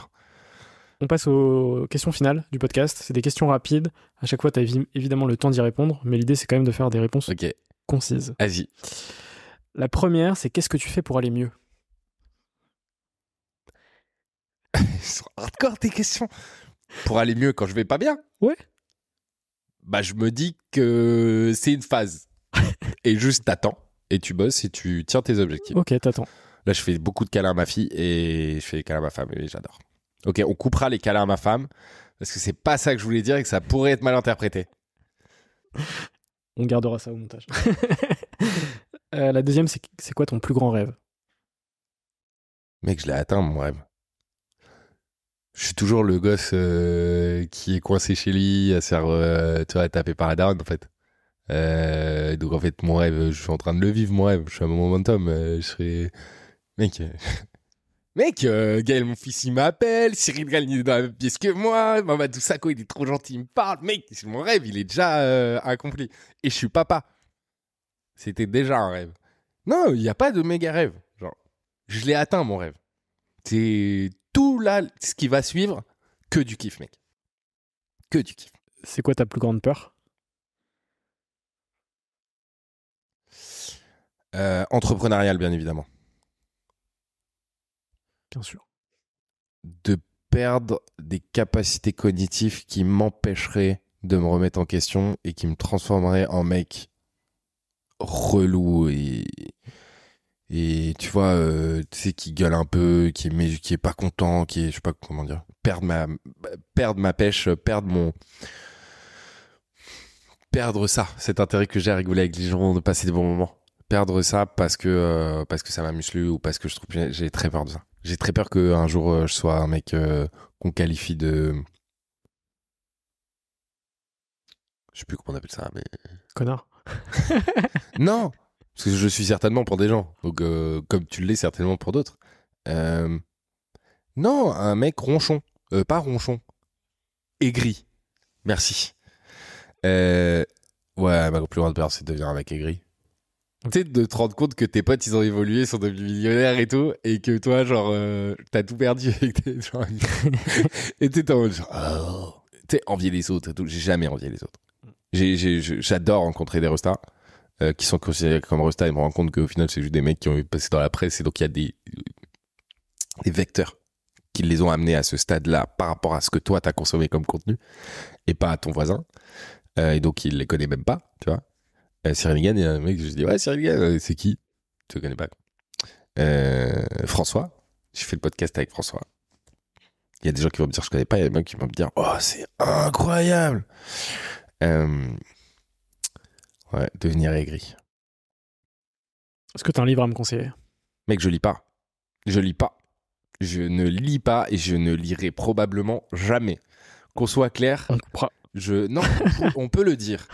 On n'est pas obligé de lire des livres pour entreprendre. On n'est pas obligé de lire des livres pour créer du contenu. C'est très bien si vous le faites, mais ceux qui ne le font pas sont certainement plus nombreux que ceux qui le font. Et faut pas avoir de genre de de- d'être complexé par le fait qu'on lise pas de livres. Genre, euh, je lis beaucoup, mais pas des livres. Voilà. Est-ce que t'as un film ou une série à me conseiller? Mec, j'ai mis les livres. J'ai mis. je suis Oh, très, mytho. très, très cinéphile. je, suis- je regarde un film tous les jours minimum. Et, quand je te dis minimum, euh, tu vois, il y a des week-ends où je me tape 4, 5, 6 films. Je regarde tous les films. C'est quoi le dernier qui t'a marqué? Euh, mec, il y a un film qui est mon film numéro top 1. Vas-y. C'est euh, le film avec Hugh Jackman et Christian Bale. C'est comment il s'appelle? Euh, Mais c'est mon film préféré quand même, où ils sont magiciens et ils sont à la fois euh, euh, acolytes et en même temps les meilleurs amis, meilleurs ennemis, qui s'appelle Hugh Jackman para quelque chose. et ce film-là, il est absolument incroyable parce que attention, je vais spoil, couper, je parle. Le Prestige, mec, tu l'as vu ce film? Meilleur film de ma life. Il y en a un autre que j'ai beaucoup pas apprécié. Euh, pourquoi le prestige déjà? C'est parce que tu sais, c'est le genre de film à la sixième sens. C'est-à-dire t'apprends un truc de ouf à la fin et en fait, tu t'es fait duper pendant tout le film. Et le mec est à la recherche constante de la meilleure idée de spectacle et qui veut absolument tout défoncer. Il se rend compte au moment où il la découvre qu'il va devoir sacrifier quelque chose d'absolument dément pour arriver à cette magie. Et qu'en réalité, le numéro un n'avait pas de secret ou elle avait un truc qui était impossible à copier. Et donc, t'apprends. Et là, le spoil arrive. Attention, je vous laisse 3 secondes pour sauter. Mettez 10 secondes après. Donc là, c'est son frère, en fait, qui est son jumeau. Et donc, quand il fait des trucs où il disparaît d'un point, il réapparaît, c'est son frère qui disparaît. Et à un moment, il perd un doigt. Et il se coupe l'autre un doigt pour tenir le secret. Et l'autre, il va chercher un truc où, en fait, pour être créé et, être téléporté, il est dédoublé et il meurt à chaque truc. Donc, en fait, il est obligé, l'un est obligé de mourir et l'autre, avec son frère, est juste un tour qui n'est pas un tour de magie, mais un tour de passe-passe, alors que l'autre, c'est un vrai tour de magie. Sauf qu'il se sacrifie et tous les soirs, il meurt et il renaît à travers d'une autre personne. Euh, Tu viens vraiment de me spoil le film. Ouais. Ah, tu l'as vu, mec Oh, le con Mec, je l'ai spoil lui Mais je voulais pas vous spoil vous Je suis désolé C'est ce que je faisais au lycée? J'avais un compte de spoil. Ah, ça Et m'étonne les gens, ils m'insultaient. Euh, ta race, euh, quoi. Bip, bip, bip. Euh, il me reste quatre questions. Euh, si tu pouvais racheter n'importe quelle boîte sans limite financière, ce serait laquelle?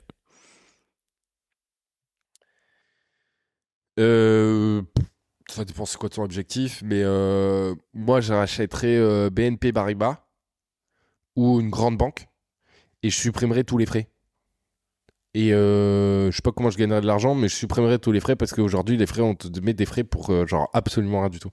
Euh, sinon, euh, une boîte que j'aimerais racheter, pff, franchement. LinkedIn. non, LinkedIn, je la rachèterais pas. Parce que j'achèterais un autre réseau social qui viendrait les faire couler. C'est horrible ce que je dis. Et non, non, je sais pas ce que je rachèterais, mec. Non, mais tu m'as, tu m'as donné une réponse, c'est bon. Mais j'investis. Et dans une boîte qui s'appelle SalesRamp. Et je tiens à leur faire de la pub parce que c'est un logiciel qui permet de changer le modèle de prime que tu peux faire avec tes commerciaux. Avant, tu sur Excel. Maintenant, tu sur SalesRamp. Ça calcule automatiquement. C'est connecté à des outils euh, sociaux pour la paye, etc. Et c'est un outil que tous les commerciaux devraient avoir. Moi, il y a une histoire sur ça et c'est pour ça que j'ai investi chez eux. Parce que mon taf où j'étais quand j'ai commencé LinkedIn, j'avais accès au fichier Excel, à l'historique du fichier Excel qui en fait m'a donné tout l'argent et, les primes et le salaire net de mon N plus 1 et mon N plus 2. Et donc j'ai commencé à craquer aussi à un moment donné où je me suis dit, mais en fait, je suis payé un sixième de ce qu'ils étaient payés, c'est absolument dément. Y a-t-il une question que tu aurais aimé que je te pose mais que je ne t'ai pas posée dans cet échange?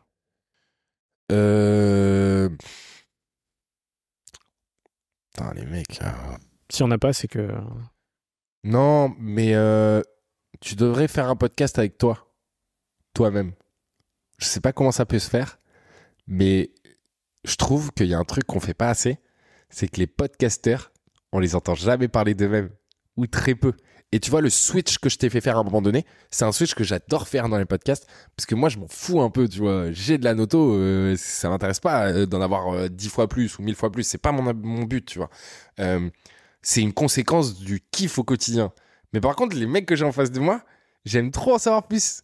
Et toi, à part ton podcast, à part Clubhouse, à part qu'on a des potes en commun et un intérêt pour l'entrepreneuriat, on sait rien de toi. Si, t'as ta reine. À arrive. peu près tout. Donc, j'aurais pas voulu que tu me poses une autre question. J'aurais voulu que tu t'appropries cet espace pour parler beaucoup plus de toi. Alors, moi, c'est pas l'objectif sur Serial. Ah, j'ai bien compris. Euh, par contre, deux infos. Euh, Il y a un podcast qui s'est lancé, qui s'est lancé euh, récemment, qui s'appelle Parlons Podcast, de Ah, Safia. Gourari. Ok. Et Euh, il interviewe des Et podcasters. il interviewe des podcasteurs. Je Attends, suis mais- l'épisode numéro 2. Ah, C'est sorti la semaine dernière. Ah, c'est pour Et, ça. et Safia, en plus, c'est une des top podcastrices en France, Ok. Euh, qui a fait plusieurs millions d'écoutes euh, avec euh, son premier podcast. Je ne sais plus le nom, mais on mettra potentiellement le nom. Et du coup, elle lance ce podcast. On est sur un format chill toutes les deux semaines ou mensuel de mémoire. Et donc, elle lance ce podcast. Et ensuite, l'autre sujet, c'est que quand cet épisode sortira, j'ai participé à mon premier podcast vidéo où j'étais l'invité de Roger Hormière qui euh, accompagne les entrepreneurs euh, dans, dans leur succès, entre guillemets. Il accompagne Caroline Receveur, Hugo Philippe et, et plein d'autres. Du coup, là, il m'a euh, invité pour parler euh, vie pro, vie perso pendant euh, une heure, une heure quinze. Comment je vais me le taper direct, ça? Et là, potentiellement, tu auras des, des infos. Allez mais, écouter ce podcast. mais sinon, sur Serial, c'est quand même. euh, voilà, moi, mon objectif, c'est de creuser. Ah ouais? euh, J'aurais bien voulu te poser une question. Est-ce que Vas-y. t'as kiffé cet épisode? Franchement, ouais. Ouais? Ouais. Ok. Je pense qu'on a explosé les compteurs en termes de durée. Mais, Ouais, mais ça, c'est pour mais je pense que c'était nécessaire. Je pense que c'était nécessaire. On n'aurait pas pu faire un épisode d'une heure, tu vois. Non. Et euh, ma dernière question, enfin, deux dernières questions. Est-ce que tu as des entrepreneurs à me conseiller pour de futurs épisodes? Euh, ouais, on peut les coller dessus ou pas? Non. Ok. Et là? Non plus. Bon. Sur ta veste. Euh, Est-ce que j'ai des euh, entrepreneurs à te conseiller? Ouais. Ouais, putain, c'est compliqué parce que je voudrais. Après, potentiellement, on conseiller, peut en mais- parler en off. Ouais, en fait, en Ce fait, euh, je suis obligé de faire la passe à Kevin Dufresne parce qu'il m'a fait trop de passes. Et genre, moi, je suis quelqu'un qui rend énormément et en plus, il est chambé. Ok. Mais ce mec est chambé, hein. Et ce mec est genre a un mindset. T'as jamais vu un. Bon. Il est très fort. Point. Et il est trop fort. Euh, et je te parle pas d'argent. Euh, je te parle vraiment de. C'est un réel entrepreneur. Un mec qui délivre, qui est focus et tout. Euh, et après, il y en a plein. Hein. J'aimerais beaucoup voir Gaël ici, tu vois. Qui lui est un entrepreneur, ouais. Euh, non, puis euh, il y a plein de gens sur LinkedIn, moi, qui ont pas beaucoup d'abonnés, mais qui sont chambés. Euh, J'aimerais trop les citer, euh, mais c'est compliqué. T'inquiète. Il y en a tu, tu m'en parleras en off. Ouais. Dernière question que je pose sur chaque épisode euh, pour bien conclure l'échange. C'est quoi pour toi un entrepreneur? Un mec qui a un projet, qui traite une problématique, qui va jusqu'au bout des choses et qui délivre. Et surtout, qui est absorbé par la liberté qu'il peut avoir aujourd'hui ou demain euh, de son projet. Après, euh, t'as des entrepreneurs qui sont dans des boîtes, hein, tu vois. Mm. T'as des entrepreneurs. Des entrepreneurs. ouais. Euh, t'as des solopreneurs, t'as des euh, footpreneurs, t'as plein de typologies de. Je pense que ce qui les rassemble tous, c'est qu'ils chapeautent un projet, qui s'en imprègne et qui délivre. Parce que le plus important quand t'es entrepreneur, c'est de délivrer. Quand tu fais ton pain, il faut que tu crées ta baguette, il faut que tu la vendes. Quand tu fais ton podcast, il faut que tu publies ton podcast. Genre, il y a trop d'entrepreneurs ou de gens qui veulent être entrepreneurs qui disent je vais faire ça, ça, ça. Ça fait 8 mois, 10 mois qu'ils préparent, il n'y a rien qui tombe. Mm. Mais qui parlent et qui délivrent pas. C'est pas de l'entrepreneuriat, ça. Ça, c'est du blabla. voilà. C'est les mots de la fin. Oh, je... ah, c'est... Eh, mais je pourrais rester là pendant des heures. Alors qu'on sait que Mehdi va galérer avec le dérush. Genre, il va, il va même pas kiffer upload. Il va dire, mais je Mais non, comprends mais pas, on y a a, 15 minutes on- a des IA maintenant 30. pour faire ça. Dis quoi? On a des IA maintenant pour faire ça. Ah, pardon, est-ce que... c'est vrai? Non. L'IA a un impact dans ton podcast? Je peux rien dire pour l'instant. Ah, bâtard Vous saurez tout. Rendez-vous sur CL Entrepreneur. Le. Euh. Courant mai. Courant mai, ce sera publié. J'espère que ça t'a plu, Ruben. C'était grave cool. c'était trop cool. Et, euh, et on mettra évidemment tous les liens en description. C'était très cool. Et surtout, regardez Serial Entrepreneur et allez suivre François. Ouais Pas du tout. C'était un échec. Ciao, ciao.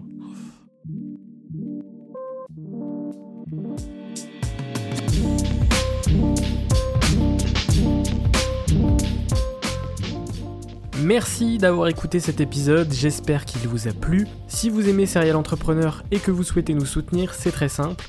Vous pouvez vous abonner sur votre plateforme favorite, mettre 5 étoiles sur Apple Podcast et Spotify et partager l'épisode à votre réseau. On se retrouve dimanche prochain pour un nouvel épisode.